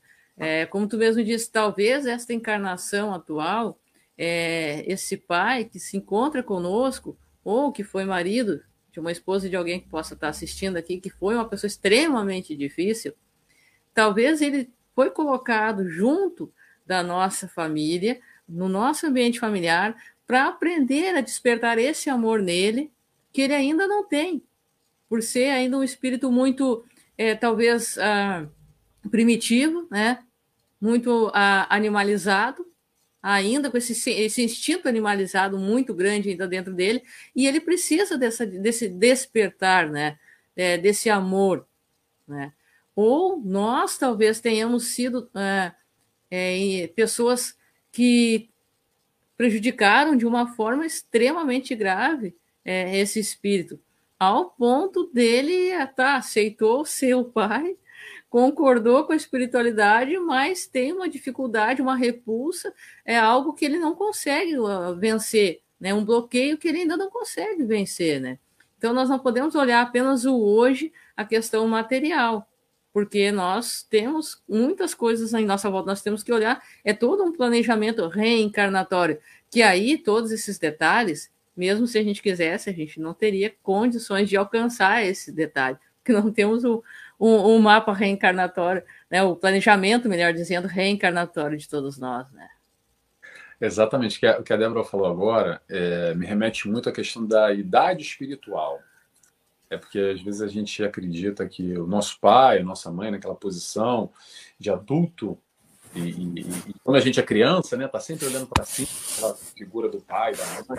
Só que às vezes esse espírito reencarnante, é como a Débora falou, ainda está muito mais ligado ao primitivo ainda, que talvez a, é, é, a gente pode estar mais desenvolvido já, de alguma forma, do que os nossos pais ainda não estão. Não sei, não tem fórmula de bolo, mas o que acontece é que não é assim tão simples. E, e processo da infância espiritual, o bebê espiritual, o, a juventude, esse amadurecimento, é o que todos nós estamos aqui, amadurecendo, só que em estágios diferentes, em momentos diferentes. E na mesma constituição familiar, na mesma, na mesma constelação familiar, a gente percebe, principalmente, olhando agora nós pais para os filhos, principalmente, tá? É, como às vezes se percebe essas diferenças através das inclinações, das tendências, mais para o positivo, mais para o negativo. Então, quando a gente tem dois filhos, a gente consegue perceber com muita clareza que às vezes um filho tranquilo, mais harmonizado, mais equilibrado, e o outro já desde cedo já começa a, a demonstrar uma tendência para uma violência, para uma agressividade, para algum tipo de negatividade, que nós, enquanto pais, educadores, temos sim de dar mais atenção de acordo com a necessidade daquele espírito que está tá ali. Talvez mais ligado ainda às questões primitivas, e veio de um processo muito complicado de uma, uma encarnação, uma outra encarnação muito complicada, e um outro já vem num outro nível, com mais amadurecimento, a nível espiritual. Então, essa história que acontece muito dos pais, que, que, que é quase aquela cobrança da sociedade, né? que diz assim: ah, não, eu amo os meus filhos iguais. Claro, vamos amar igual. O amor, o sentimento, tá bom. Mas vamos ter atenção o que um necessita e o que o outro necessita, e não só o nosso passado espiritual. Que acontece muito também, e não se sintam culpados, pais e mães, tá? De que você tem um apreço, um sentimento maior por um filho do que pelo outro. Sabe por quê? Porque talvez esse que você se dá muito bem hoje, esse filho número um, é um espírito que já vem reencarnando com você três, quatro encarnações, enquanto pai, filho, irmão, e você já tem um laço muito elaborado na positiva. E esse outro filho número dois talvez seja o seu algoz do passado, que matou, estuprou, assassinou, violentou, você com ele ou ele com você, ou vice-versa, e se odiavam. Então, agora está nessa recuperação, e é natural, é vibracional. Você tem uma antipatia por um e, um, e, um, e uma predisposição positiva para o outro. E não vamos nos sentir culpados por causa disso. Isso é super natural. É porque eu estou apontando isso, que é muita cobrança da sociedade, que ah, eu não posso me sentir mal assim, como eu gosto mais do filho do que do outro. O importante é o papel do educador é passar para os dois, amando os dois, apesar de ter mais ou menos sentimento, exatamente essa proposta de valores dessa educação, doando aquilo que aquele espírito necessita e que nós podemos doar da melhor maneira possível. É, até são, são fatores que é, vem trazer, como tu disse, né, Nelson, a questão da afinidade, né? Não é uma questão de é, amar mais um do que o outro, mas são afinidades, né? Que se traz uh, mais muitas vezes com um do que com o outro, né? Então, é, o amor ele não é não é, é mais, ao, mais dado a um do que ao outro, mas é a questão da, da afinidade, né? E até a nossa irmã Cristiane, eu vou ler aqui, porque como o mouse do próprio Note aqui está me deixando meio doido, para baixo para cima, quando eu tento colocar ali para colocar na tela. Então, eu vou estar lendo, o pessoal que vocês colocam aí fica, fica simples, a gente interage com vocês e, e o mouse não me deixa meio louco aqui. Mas a nossa irmã Cristiane, se eu errei o sobrenome, eu peço desculpa, mas é Cristiane Escucato Brás. É, meu pai era borderline, instável e agressivo. Mãe narcisista. É, controlava tudo. Me coagiu a fazer aborto com 16 anos, sob pena, sob a pena de ir para a rua. Saí de casa, uma menina, não abortei. Foi difícil. Só deixei de me vitimizar há pouco tempo, por volta dos 40 anos. Agora tomei as rédeas, perdoando, mas a dor só vai indo aos poucos, o processo trabalhoso é, é complexo, é uma situação extremamente difícil, sim, com certeza, mas é como tu disse, Cristiane, aqui no, no final né, de, desse texto, somente aos poucos vai indo embora é, através do, do, da questão do perdão terapia, né? É, é uma, uma das bases da Joana é o perdão terapia, né? Porque o remédio ele vai controlar o, é, o lado físico. Mas aí vem aquela questão, né, Nelson? É, a origem não está no físico, a origem está no espírito, né? Nos traumas, hum. no, nos traumas sofridos, é, naquilo que causou, nas, é, nas situações impostas, que foram impostas a ti, né, Cristiane? E que é, com muito, muita coragem, muito caráter, né? Tu teve para enfrentar isso né, e chegar até aqui. Né? Então, né, nós solidarizamos contigo É, e estamos aí sempre para conversar até esse respeito. E é, fazendo uma vírgulazinha, é, pessoal, nós vamos, uma vez por mês, né, Nelson está fazendo esse encontro aqui, esse bate-papo com Joana de Angeles. É, então, né, se posteriormente vocês quiserem colocar tanto é, pelo Messenger, né, algumas outras questões para que seja conversado, né, com a gente, assim, com, tanto comigo quanto com o Nelson, ou, querer, ou que eu repasse ao Nelson tranquilamente, né, é, podem estar chamando no, no Messenger, ou eu posso deixar, ou não consigo agora digitar porque o meu meu mouse aqui está me deixando, né? Vai complicar a vida. Então, vou dizendo para vocês, é, vocês podem estar enviando e-mail, né? É amigos de nosso lar@gmail.com. E então eu repasso qualquer coisa, repasso ao Nelson tranquilamente, não tem problema. Então, essa questão psicológica, psicológica é muito séria, né? Até a irmã Lourdes está colocando aqui, Cristiane, você foi muito guerreira. É, e a irmã Cristiane nos passa aqui gratidão. Não estamos aqui para nos ajudar, né? não estamos aqui como. É...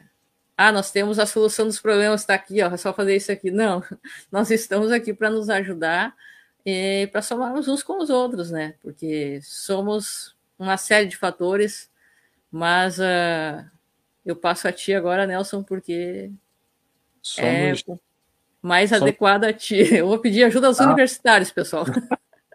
Também não tenho muito o que acrescentar. O que eu posso dizer é que nós somos todos aprendizes, não temos aqui a fórmula de bolo. É, o que, que Joana de Anjos, o que, que a espiritualidade vem nos trazer? Vem nos trazer mais informação para aprofundar essas questões do nosso dia a dia, essa vivência, essas nossas complexidades, esses nossos conflitos na família, no relacionamento com os nossos pais, com os nossos filhos. E eu acho que estamos todos aqui como aprendizes, não há professores. Se há algum professor aqui, é Joana de Ângeles, que já tem um outro nível de entendimento e pode nos ajudar a colaborar nesse entendimento. E essa proposta desse bate-papo que a gente vai fazer aqui mensal, exatamente como, como a Débora falou, porque o livro de Joana, às vezes, é denso. Tem que estar uma puxada, porque a gente lê, lê uma página, às vezes volta ali de novo, não entendi, porque é, é complicado, mas o complicado, na verdade, é para nos puxar, porque quando a gente quer e se esforça, a gente tem condição. Mas é claro que a gente conversando aqui, a gente tenta quase que pegar toda essa informação que Jonathan, lhes traz, que ela já tenta mastigar, e ainda assim fica complexo, e a gente pega isso e mastiga mais ainda. É uma mastigada da mastigada para a gente tentar aqui com os nossos questionamentos. Como, por exemplo, a nossa amiga Cristiane falou, e eu quero dizer uma coisa para você, Cristiane. Parabéns. Parabéns, hoje aos 40 anos, você ter conseguido largar essa questão da vitimização, que apesar de uma história muito triste, muito complexa, com o pai borderline, com a mãe, a questão do aborto, etc e tal, que provavelmente pode ter gerado, ou até hoje, ou que que seja, ou não, algum trauma muito forte, imagino que sim, tanto que você está aqui compartilhando conosco essa sua experiência, essa questão, mas ainda assim você agora, passado alguns bons anos, você conseguiu compreender e, como a Débora falou, romper esse ciclo. Porque a partir do momento que a gente deixa de culpabilizar o outro, deixa de assumir esse papel de vítima, entendendo que sim, somos espíritos doentes, e não meu pai e minha mãe também é tão doente, como nós somos. Ou é mais doente ou menos doente. Lembra o que Jesus nos diz? Eu vim para os doentes. Bem-vindo ao clube. Bote a mão para cima quem é doente. É mais ou menos assim. Então, assim, o que, acontece? É complexo, porque a gente espera muito do. A gente tem rancor, tem mágoa. não estou diminuindo essa importância. Claro que Sim. dói, machuca muito. Machuca demais. Isso marca demais para o resto das nossas vidas. E às vezes é determinante. Não, quer dizer, não é determinante. É uma influência que, que, que faz uma base, até como, como a própria Cristiane disse de um, de uma, de um processo de, de uma tentativa de aborto, com uma terra infância ainda, meio que ali pré-adolescente ou adolescente, e isso tudo de sair de casa, né? E o pai com toda essa complexidade, mas ainda assim, isso demonstra, a Cristiane está uma prova viva para nos demonstrar que entre pedras e espinhos é possível sim, através dessas informações, para fazer o quê? Para nos fazer ter um sentimento melhor, para a gente conseguir dormir com a cabeça mais tranquila no travesseiro, para a gente elaborar melhor esses nossos conflitos, essas complexidades que foram marcaram demais a nossa vida. Mas a gente pode aqui, através da doutrina espírita, exatamente com esse auxílio, responder certas questões que o mundo não consegue responder, que só essa encarnação não consegue responder. E só esse processo de infância é normal que eu vou responsabilizar e vou, entre aspas, botar o meu pai e minha mãe na cruz. Mas quando a gente entende com esse olhar mais profundo, com esse olhar do perdão, da amorosidade, do doente, o que, que ele pode nos dar? Ele pode nos dar o que ele tem, só que às vezes ele tem muito pouco, quase nada. E como é que eu vou esperar é, é, que ele me dê uma caixa de areia? Não precisa ser uma caixa de areia grande, uma caixinha de areia assim, desse tamanho, se às vezes não tem nenhum grãozinho de areia. Como é que ele faz? Então, esse entendimento de nós, espíritos, essa idade espiritual, nesse processo evolutivo, espíritos doentes, toda essa interligação. Nossa, aí vamos trazer de novo. Por que, que a gente caiu numa família como essa? Por que a gente não caiu na, na família doriana da televisão, que é tudo perfeito, tudo bonitinho? Atenção, tá, gente? Essa família não existe, tá? É só lá na doriana. Toda família tem conflito, tem problema, tem briga, tem arranca-rabo. Mas claro que há níveis e níveis. Tem famílias muito bem estruturadas, de espíritos imperfeitos ainda, mas que conseguem dar uma educação, uma base sólida, que estrutura melhor. Mas ainda assim, a Cristiane, parabéns, Cristiane é um, um ótimo exemplo de que apesar de um, de, uma, de um cenário tão complexo, você conseguiu vencer e agora, aos 40 anos, antes tarde do que nunca, conseguiu talvez se libertar desse sentimento negativo. É verdade. A nossa irmã Lourdes colocou gratidão, Débora, Nelson. Não, nós que agradecemos por estarmos aqui. E eu sempre digo, e quando nós fizemos nosso primeiro bate-papo, né, Nelson, eu disse: é, esse canal foi criado, os amigos de nosso lar nasceu-se para acender a luz. Se é uma pessoa, não importa. Estamos aqui para auxiliar. Graças a Deus ele vem crescendo. O trabalho do Nelson também é um trabalho que, que tem crescido. Então, é, eu fiz a proposta, né? Vamos auxiliar o pessoal, ah, né? de uma forma, né, uma vez na semana, uma vez por mês, a forma como, como tivermos condições. E, e o Nelson abraçou, né? Isso, então vamos, estamos aqui para nos ajudar, né? Nós não, não temos a fórmula pronta, né? Somos todos doentes, como o Nelson disse, né? Jesus não veio para os sãos, ele veio para os doentes, para nós, né? Então, nós estamos aqui, nós estamos aqui a missão nesse planeta, estamos aqui a, né, com provas e expiações. Aí a irmã Lourdes colocou também, né? Preciso me curar espiritualmente, porque o físico já me cuida. Com certeza. É, a raiz de toda doença é no nosso espírito, né? Então, aquele lixo que eu não tiro de dentro de mim, ele vai de alguma maneira sair, nem que seja através de um câncer, né? É, e aí a nossa irmã Cristiane colocou aqui também, também. É, o Espiritismo trouxe e continua trazendo consolo, entendimento e consciência. Sim, com certeza é, ele nos mostra que nós não somos vítimas, como tu mesma disse, Cristiane, nós não somos vítimas, é, estamos aqui por alguma forma, por alguma razão que muitas vezes foge ao nosso conhecimento, ao nosso entendimento, ou é, por conta das dores e, e os complexos de, de, orgulho que nós temos, uma série de fatores, nós não conseguimos olhar com os olhos de quem está de fora do problema, a, é, a questão, né?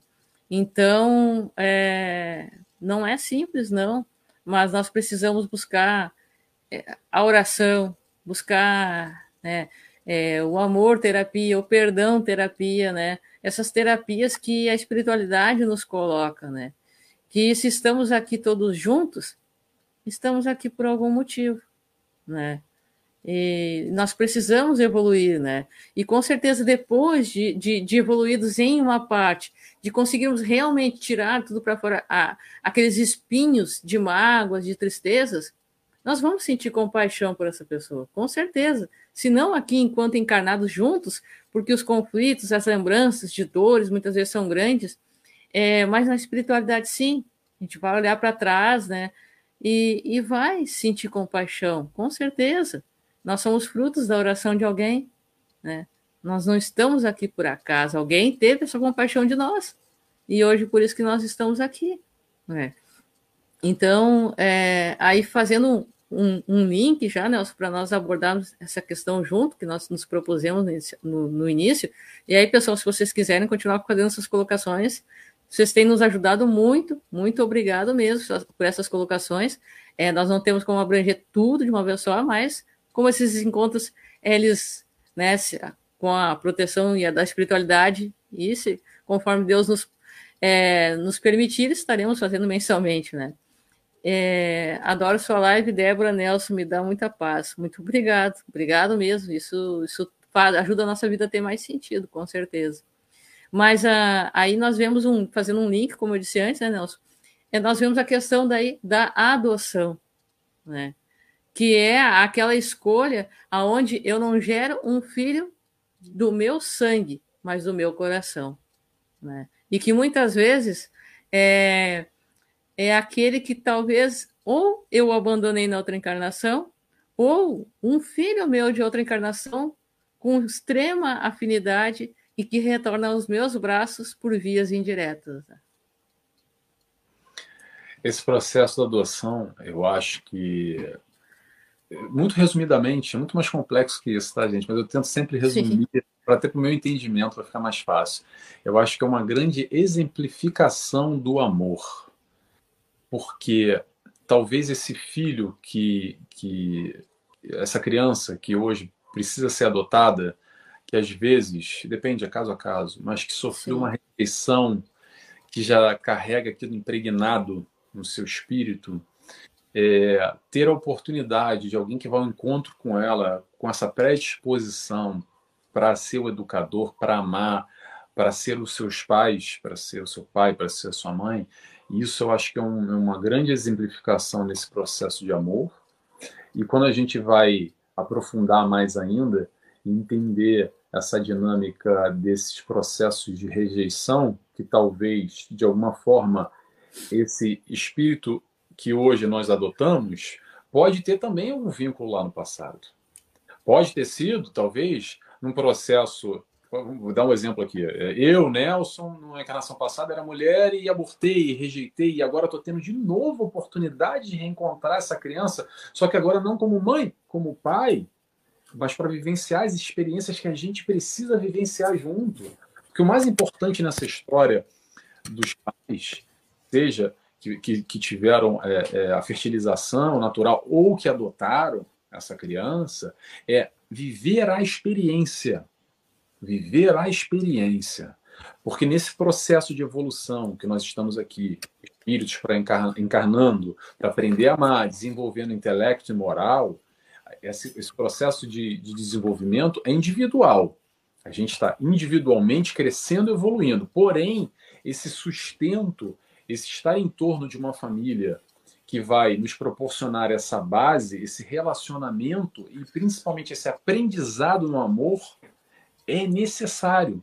Então, esses reencontros que acontecem, sejam de adoção ou sejam de uma geração, de uma fecundação natural, é, é, isso tudo é muito interessante quando a espiritualidade nos traz esse, esse romper de barreiras e a gente passa a entender isso com uma complexidade maior. E é super interessante porque quantas e quantas e quantas crianças rejeitadas estão aí abandonadas em, em, em, em processo de adoção, largadas literalmente. E quantos pais hoje em dia que querem ter essa oportunidade de ter esse desenvolvimento, de ter, de, de ter um filho e não conseguem, e como juntar e unir isso dentro das questões materiais, as complexidades de processo de adoção, que cada país tem uma maior ou menos burocracia e, facilidade de proporcionar esse encontro novamente, muitas vezes esse encontro de almas, né? É, a gente sabe que, né, na, uh, irmã Lourdes, verdade, o Espiritismo nos traz esclarecimento para cada sofrimento. Sim, com certeza. É, nos proporciona saber que, né, como nós temos um passado, de algum ponto aquela história iniciou, né? Né, em algum momento, se não é nesta, né, o Evangelho segundo o Espiritismo nos traz muito bem colocado isso.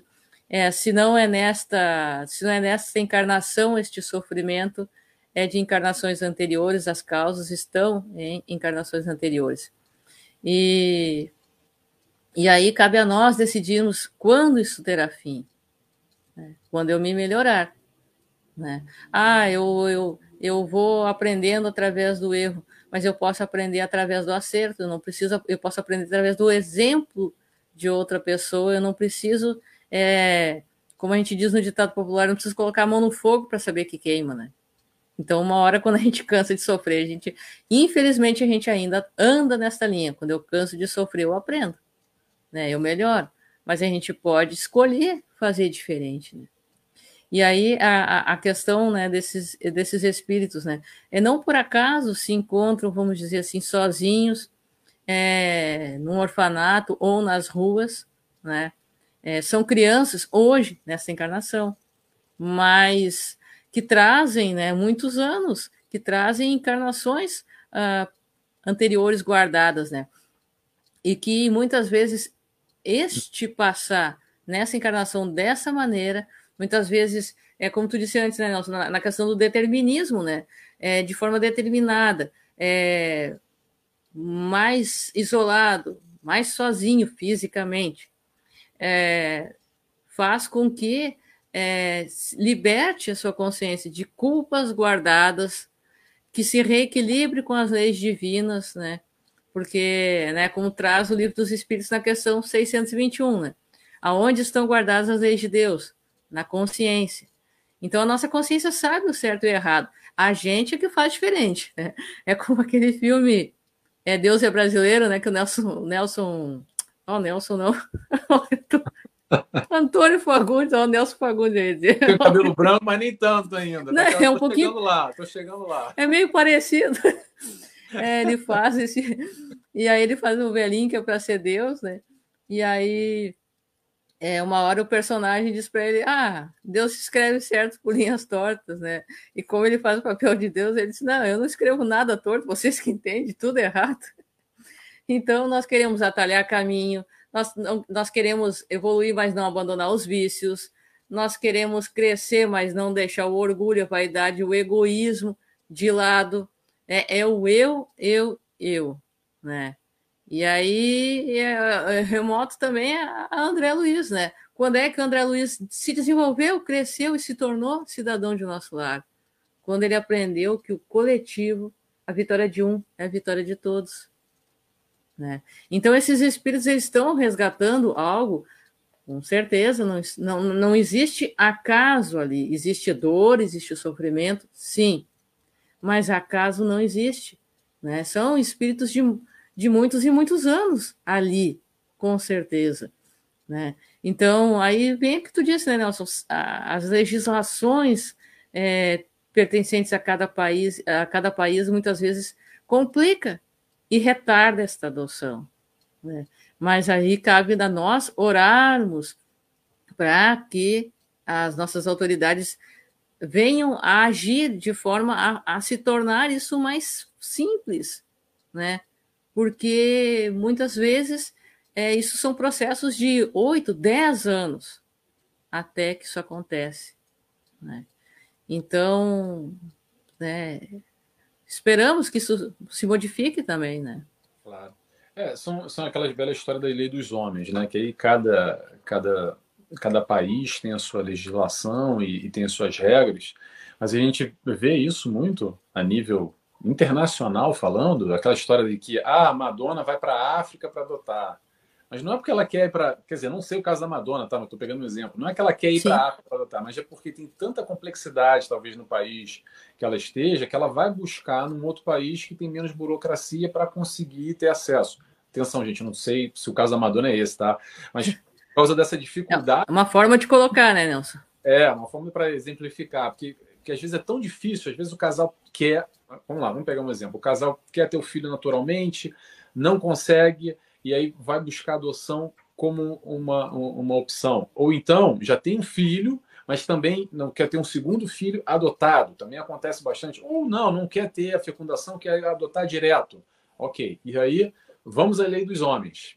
E aí que às vezes começa a complexidade que impossibilita muitas vezes essa, essa, essa reunião. É claro que atenção, a gente tem que ter em consideração que dentro de cada país, dentro de cada legislação, é aquele processo investigativo para tentar ver se a família tem condições apropriadas ou não, se é uma família sólida ou não, que vai conseguir proporcionar para aquela criança e, e, e, também vamos lembrar tem outras questões que são muito complexas como é, vinculação sexual para impedir abusos e às vezes os, teoricamente os pais, mas na verdade que é é pegar aquela criança para fazer turismo sexual, para virar prostituição, para, enfim, para outros tipos de barbaridade.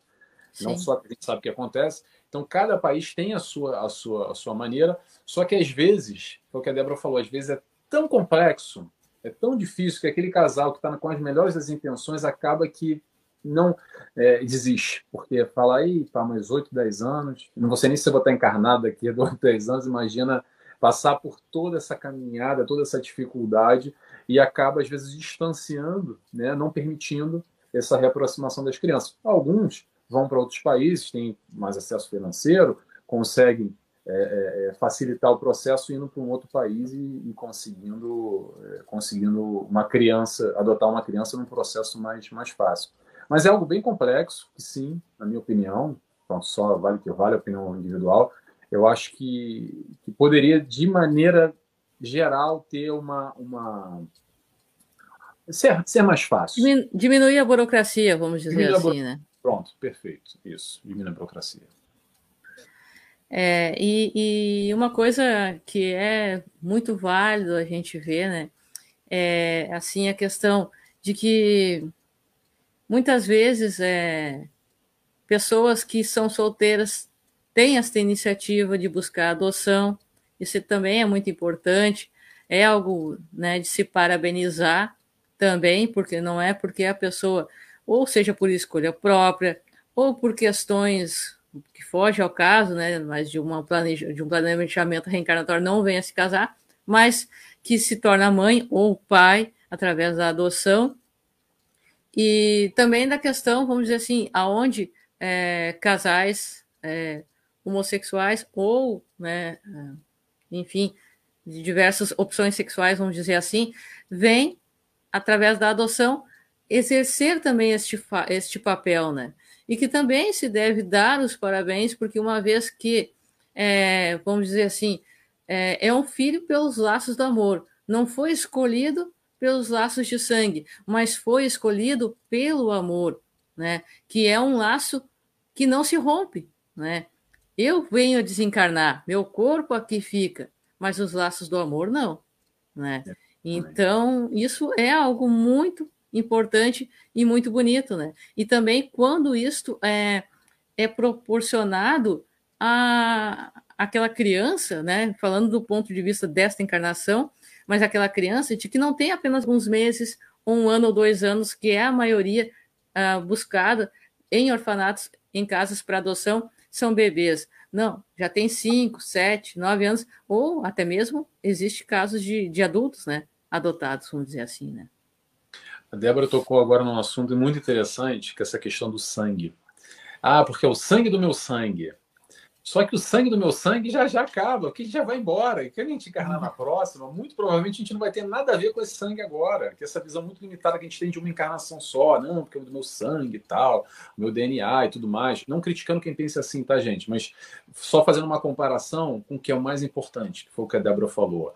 É os laços de amor porque esses permanecem. Nós, espíritos que nos amamos, que temos esse laço de afetividade, que queremos adotar essa criança, ou temos esse filho, e assim amamos essa, esse ser, esse indivíduo, isso vai seguir para uma outra encarnação. E na outra encarnação que a gente vai encarnar lá na, na China.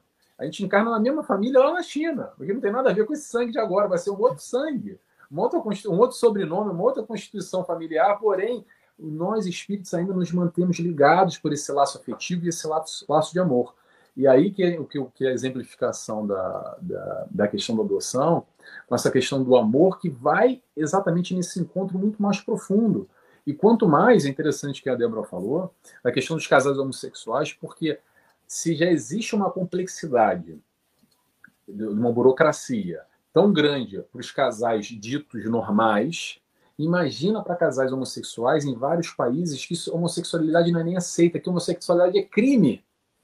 que é crime, que é perseguida. Então, como é que um casal que quer, por amor, adotar uma criança verdadeiramente, um casal homossexual, que, que eles querem ter filhos, mas pronto, é, é a mulher com a mulher, o homem com o homem, e ainda assim querem ter, tem essa amorosidade, querem ter a oportunidade de ter um filho e criar esse filho e vivenciar com essa criança, mas se eles são criminosos, nesse país, como é que eles vão adotar uma criança? Então, é mais complexo ainda. E essas burocracias de leis mundanas que dificultam mais ainda. Aí tem vários países que não é crime, mas o poder da igreja, que é, vê a questão de homossexualidade como é, é, é um, um, pecado de Deus e, e é perversão, então a pessoa é desestruturada e não tem condição de ter amor para dar para uma criança. Aí começa outras discussões ainda que só dificultam mais ainda. E no final, sabe o que acontece?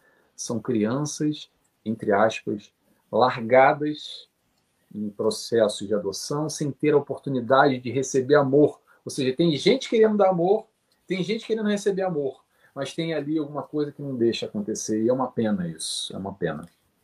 É, falta a ponte que liga esses dois lados, né? Existe, que nem tu disse, existem crianças, é, e vamos olhar esse ponto de vista aqui desta encarnação, nesse, nesse detalhe agora, né? É, existem crianças é, completamente carentes de carinho, necessitando de um abraço, é, querendo uma nova família, né?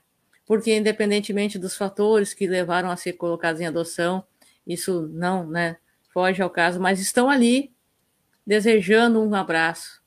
existem é, homens e mulheres desejando serem pais, mães e essa ponte né, não é construída.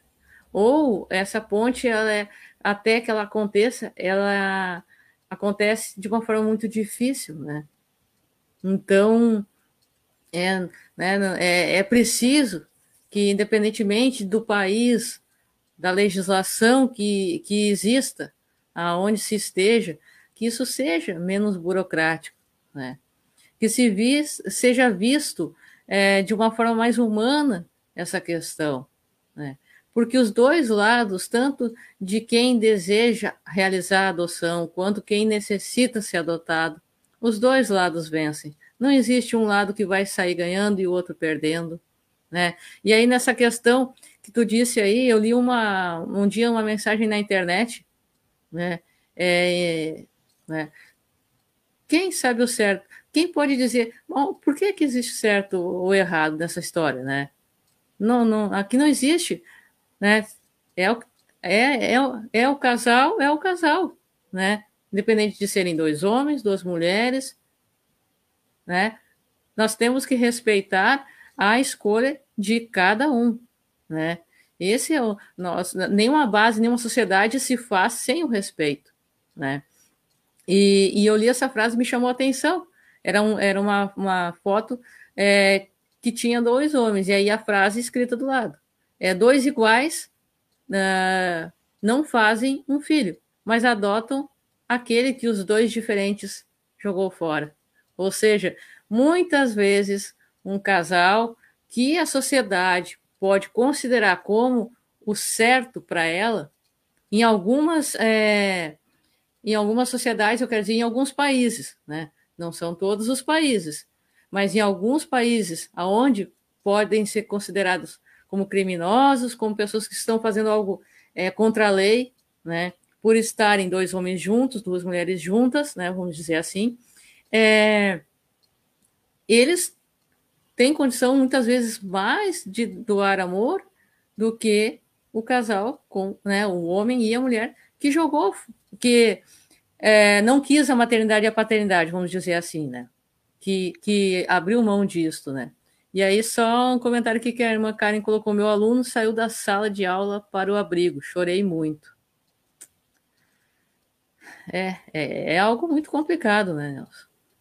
É, o que, o que eu acho que acontece, de uma maneira geral, então vamos pegar esse, esse exemplo de, do, do, dos casais homossexuais que querem é, ter oportunidade de ter filho, e, e, e alguns países são perseguidos é, porque é crime, enfim. Isso é cada um com a sua legislação. Mas o que eu Sim. acho que acontece, de uma maneira geral, mais uma vez, no mundo material que nós vivemos, o, o, a leitura, o enxergar, é sempre nessa base material. Então, o que quer dizer? Quer dizer que a, a Débora, que é menina, e está com um menino, ah, então eles podem ter, teoricamente, tá? Estou simplificando aqui. Sim, ah, então sim, é um exemplo.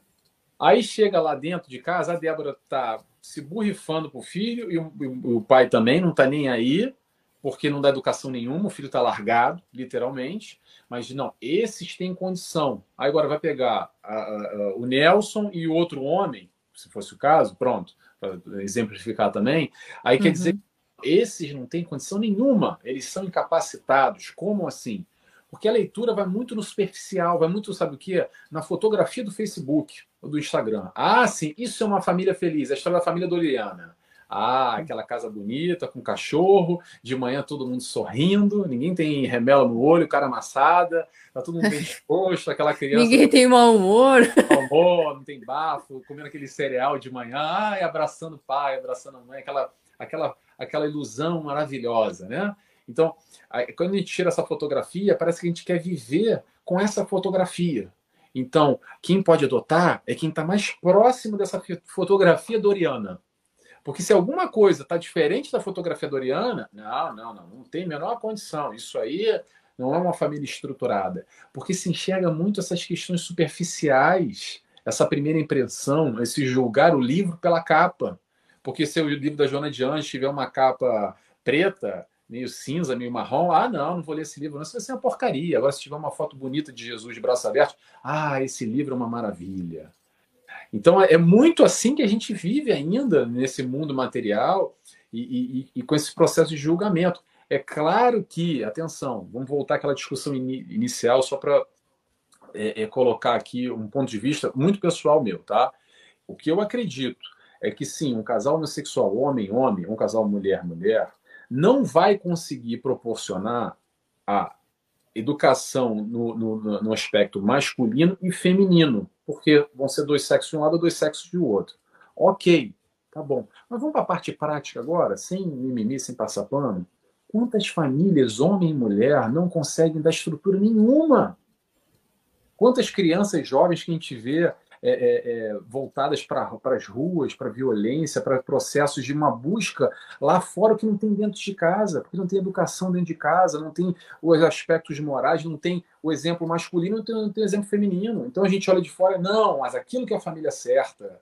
Às vezes, uma família que está predisposta a amar, a ensinar, sendo o sexo que for, vai conseguir dá oportunidade para esse espírito muito melhor do que uma família dita normal.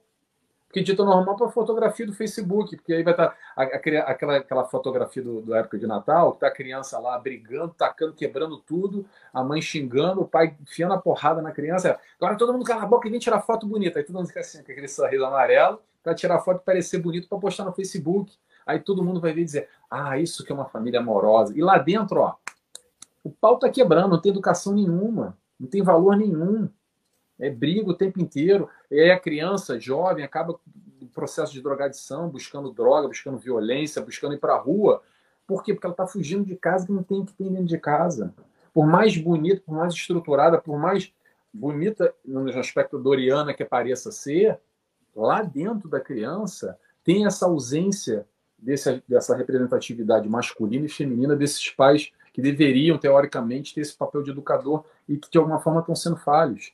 Então, por isso que essa discussão vai muito além e a gente fica muito no, no, numa, num, num pseudo é, certo ou errado, como a, como a Débora falou agora, porque não tem que ser assim, porque tem que ser assado, porque é mas vamos lembrar, todos doentes. Eles, nós, está todo mundo no mesmo saco. Quando a gente para para entender essa complexidade maior e, e, passa a ter esse olhar de união, de aprendizado, de que é tá, todo mundo está embaçado, é tudo prova expiação mesmo, a gente é muito orgulhoso, a gente é muito egoísta, mas vamos lá, vamos tentar dar as mãos e nos ajudar da forma que a gente dá para a gente nos ajudar. É o que a gente está fazendo agora aqui, Débora. Débora. É. é. de alguma forma colaborando. Eu com os meus conflitos, a Débora com a dela, a, Lourdes, a, a Cristiane, todo, todo mundo aqui junto de alguma forma com o intuito de amorosidade da gente se compreender, se ajudar, trocando experiência, trocando ensinamento para que para aos pouquinhos a gente ser melhor e aprender a amar, assim. Então também o processo de adoção na minha concepção, é da mesma forma. É um processo, acima de tudo, tirando essas questões materiais todas, é um processo, acima de tudo, de amor. E isso, para mim, que é o mais importa, porque é para isso que a gente veio aqui encarnar. É, e a gente também não pode esquecer o detalhe aí, partindo de um ponto é, espiritual da questão da adoção, que daqui a pouco vamos dizer assim: ah, eu, é, eu tive um filho, é, por alguma maneira que foge ao caso, mas entreguei ele à adoção, vamos dizer assim, né? Também existe essa, essa condição espiritual. Entreguei ele à adoção. A legislação aqui, falando aqui, né, brasileira permite isso, isso não é crime. Eu entreguei a adoção, não quis a maternidade por fatores, vamos dizer assim, é, não vem ao caso citar certos exemplos, mas enfim, não quis, tá. Entreguei a adoção. Daqui a pouco, essa criança está lá para ser adotada, aí vai o Nelson lá e adota essa criança. Essa criança, muitas vezes, não é uma regra, mas muitas vezes pode acontecer que esta criança anteriormente foi pai ou filha, filho do Nelson, retorna aos braços dele, né, de, desta maneira, para juntos crescerem pela afinidade que eles têm. Então, é, nestes casos, nós também não podemos julgar, muito menos ainda. Não estamos aqui para julgar, estamos aqui para conversar, para nos auxiliarmos e jamais para emitirmos julgamentos. Mas a, a gente tem que olhar as coisas na questão ampla da situação e não apenas numa linha reta. Ah, é, a adoção é isso aqui, ponto final. Não. São vários fatores, né? É, é, uma complexidade muito grande, mas que também existem essas questões que a gente não pode ignorar, né? De um deste amor é, retornando aos braços por uma via indireta, em que a pessoa também que entregou a adoção foi um instrumento para auxiliar este reencontro, né? E isso a gente tem que levar em consideração também, né? Nesse, nesta hora, né, Nelson? Essa, essa visão reta que você falou, é essa visão de uma encarnação só, e que aí a doutrina espírita amplia, e a gente passa a enxergar 360 graus, 180, enfim, a gente dá uma, dá, dá uma, uma ampliada nesses horizontes e consegue entender exatamente esse processo dos reencontros, e, e, principalmente esse processo da amorosidade, voltando a falar, porque o que, que acontece? Entre o amor e as leis dos homens, acaba que fica tanta discussão em torno do certo, errado, do isso, aquilo, que deveria ser assim, não deveria ser assado, não, mas espera aí, mas tarará. Aí se perde muito, na minha opinião, se perde muito tempo nesse, entre aspas, tá? Mimimi. Não é mimimi, é importante essa discussão também, tá, gente? Mas vocês vão entender o contexto que eu quero dizer com mimimi. Se perde muito tempo com esse mimimi, e sabe o que acontece? Essa criança que está lá cresceu sem pai. E aquele espírito que está lá querendo, eh, espírito não, desculpa, aquele pai que está lá querendo ter esse reencontro, não pôde ter e ficou sem filho. Então são dois frustrados, com dois tipos de complexidade, com, com dois tipos de carência. Um que queria ter e não pôde ter porque tinha discussão. E o outro que queria ter o pai e não teve o pai por causa da discussão. Claro que a discussão é importante, mas aí a gente volta à questão material, essa, essa discussão mundana, como tantas outras das leis dos homens, que são é, sempre com um olhar único e normalmente no aspecto material, que se considera muito pouco o aspecto espiritual. Porque no fundo, no fundo, no fundo, Débora, o que a gente está falando aqui, para a grande maioria do mundo, ah, isso é coisa de maluco, isso é blá, isso é besterol, isso aí é papo boi dormir, isso é crendice, isso é e aí vem, vem Kardec exatamente nos mostrando uma outra vertente que é assim, gente, entende primeiro. Entende primeiro. Depois entrega a emoção. É a fé raciocinada. Vamos entender essa complexidade que Jesus nos trouxe, e exatamente através da codificação, da doutrina espírita, que amplia mais ainda, e depois vem Joana e tantos outros espíritos para ampliar mais ainda. Para quê? Para abrir os nossos olhos, para sair dessa linha reta que morreu, acabou, e foi para o céu, foi para o inferno, não vai para lugar nenhum, ou que a terra come, ou sei lá o quê. Vamos gozar agora, logo que acabou. E aí a gente começa a entender através de exemplos práticos. Por isso que tudo isso que a gente está conversando aqui, a gente está falando de tendências, de filhos, de reencontros, isso não precisa sair, a gente não precisa ficar aqui no papel, é só a gente olhar para a nossa família. E a gente vai perceber que a gente vai naturalmente ter mais afinidade com um do que com o outro. Que naturalmente a gente vai ter um sentimento de amorosidade gratuito por um e um sentimento de repulsa pelo outro. Que o nosso filho vai ter um que condiz mais com a nossa forma de pensar e nossa vibração do que o outro. Então, tudo isso é exemplificado na prática e traz essas respostas que a gente não sabia como encontrá-las. A doutrina espírita vem exatamente para trazer essa amplitude e esse aprofundar, saindo dessa linha reta do enxergar em vários assuntos, inclusive um desses assuntos é o assunto adoção também, sem dúvida nenhuma. Exatamente, é. Então, olhemos para a vida, né, Nelson, fazendo, encaminhando para o nosso, pro nosso final, pessoal, é, porque é um assunto muito complexo, a gente pode amanhecer aqui, né, Nelson, e não vai, é, e nós não podemos, assim, que nem a nossa 10 para 7 no Brasil, mas são que horário é aí para ti, Nelson? 10 para as 11 aqui.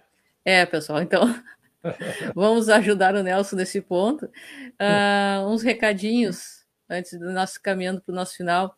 É, muito obrigado, pessoal, pela força, pelas colocações, tá? De todos vocês, os que posteriormente estarão nos ouvindo também.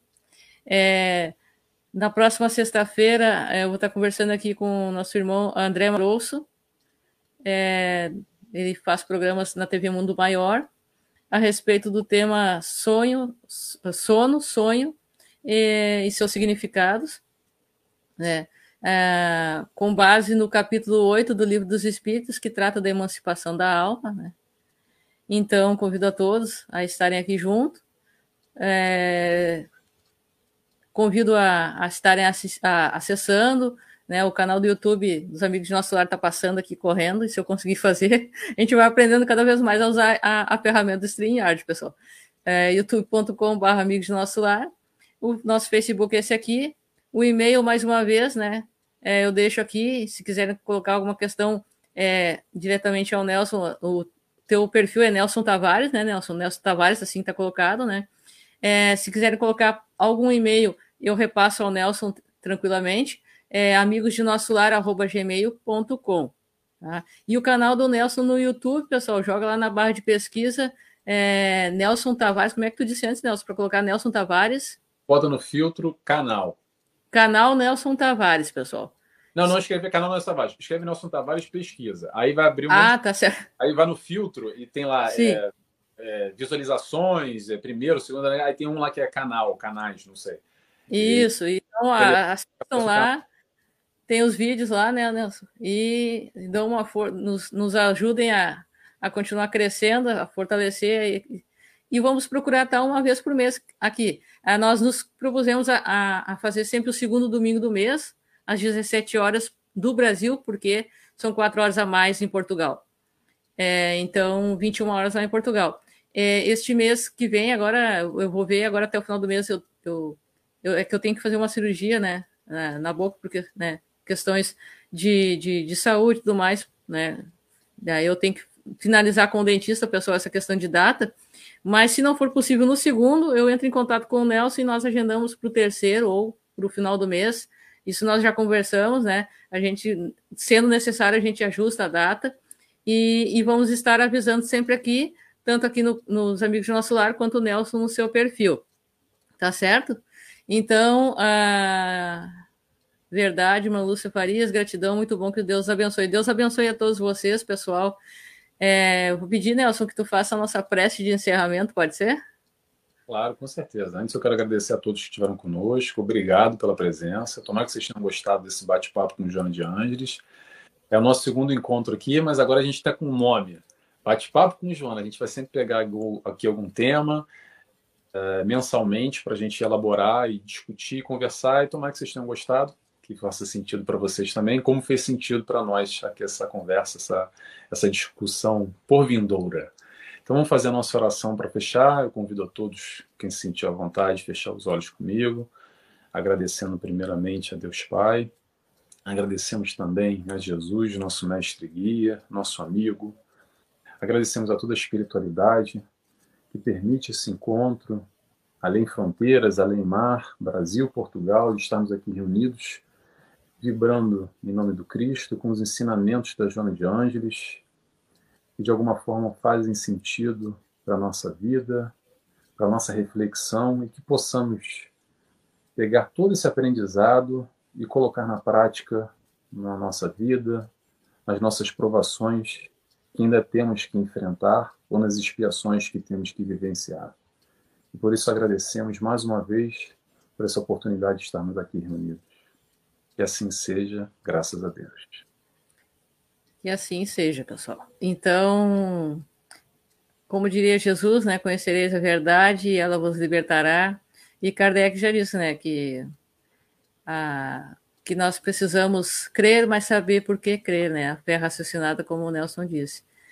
Que os bons. Um forte abraço, pessoal. Os bons espíritos nos guiem. Jesus nos abençoe. E até a próxima, pessoal. Tchau, é tchau. isso aí. Boa tarde, boa noite. é, boa noite.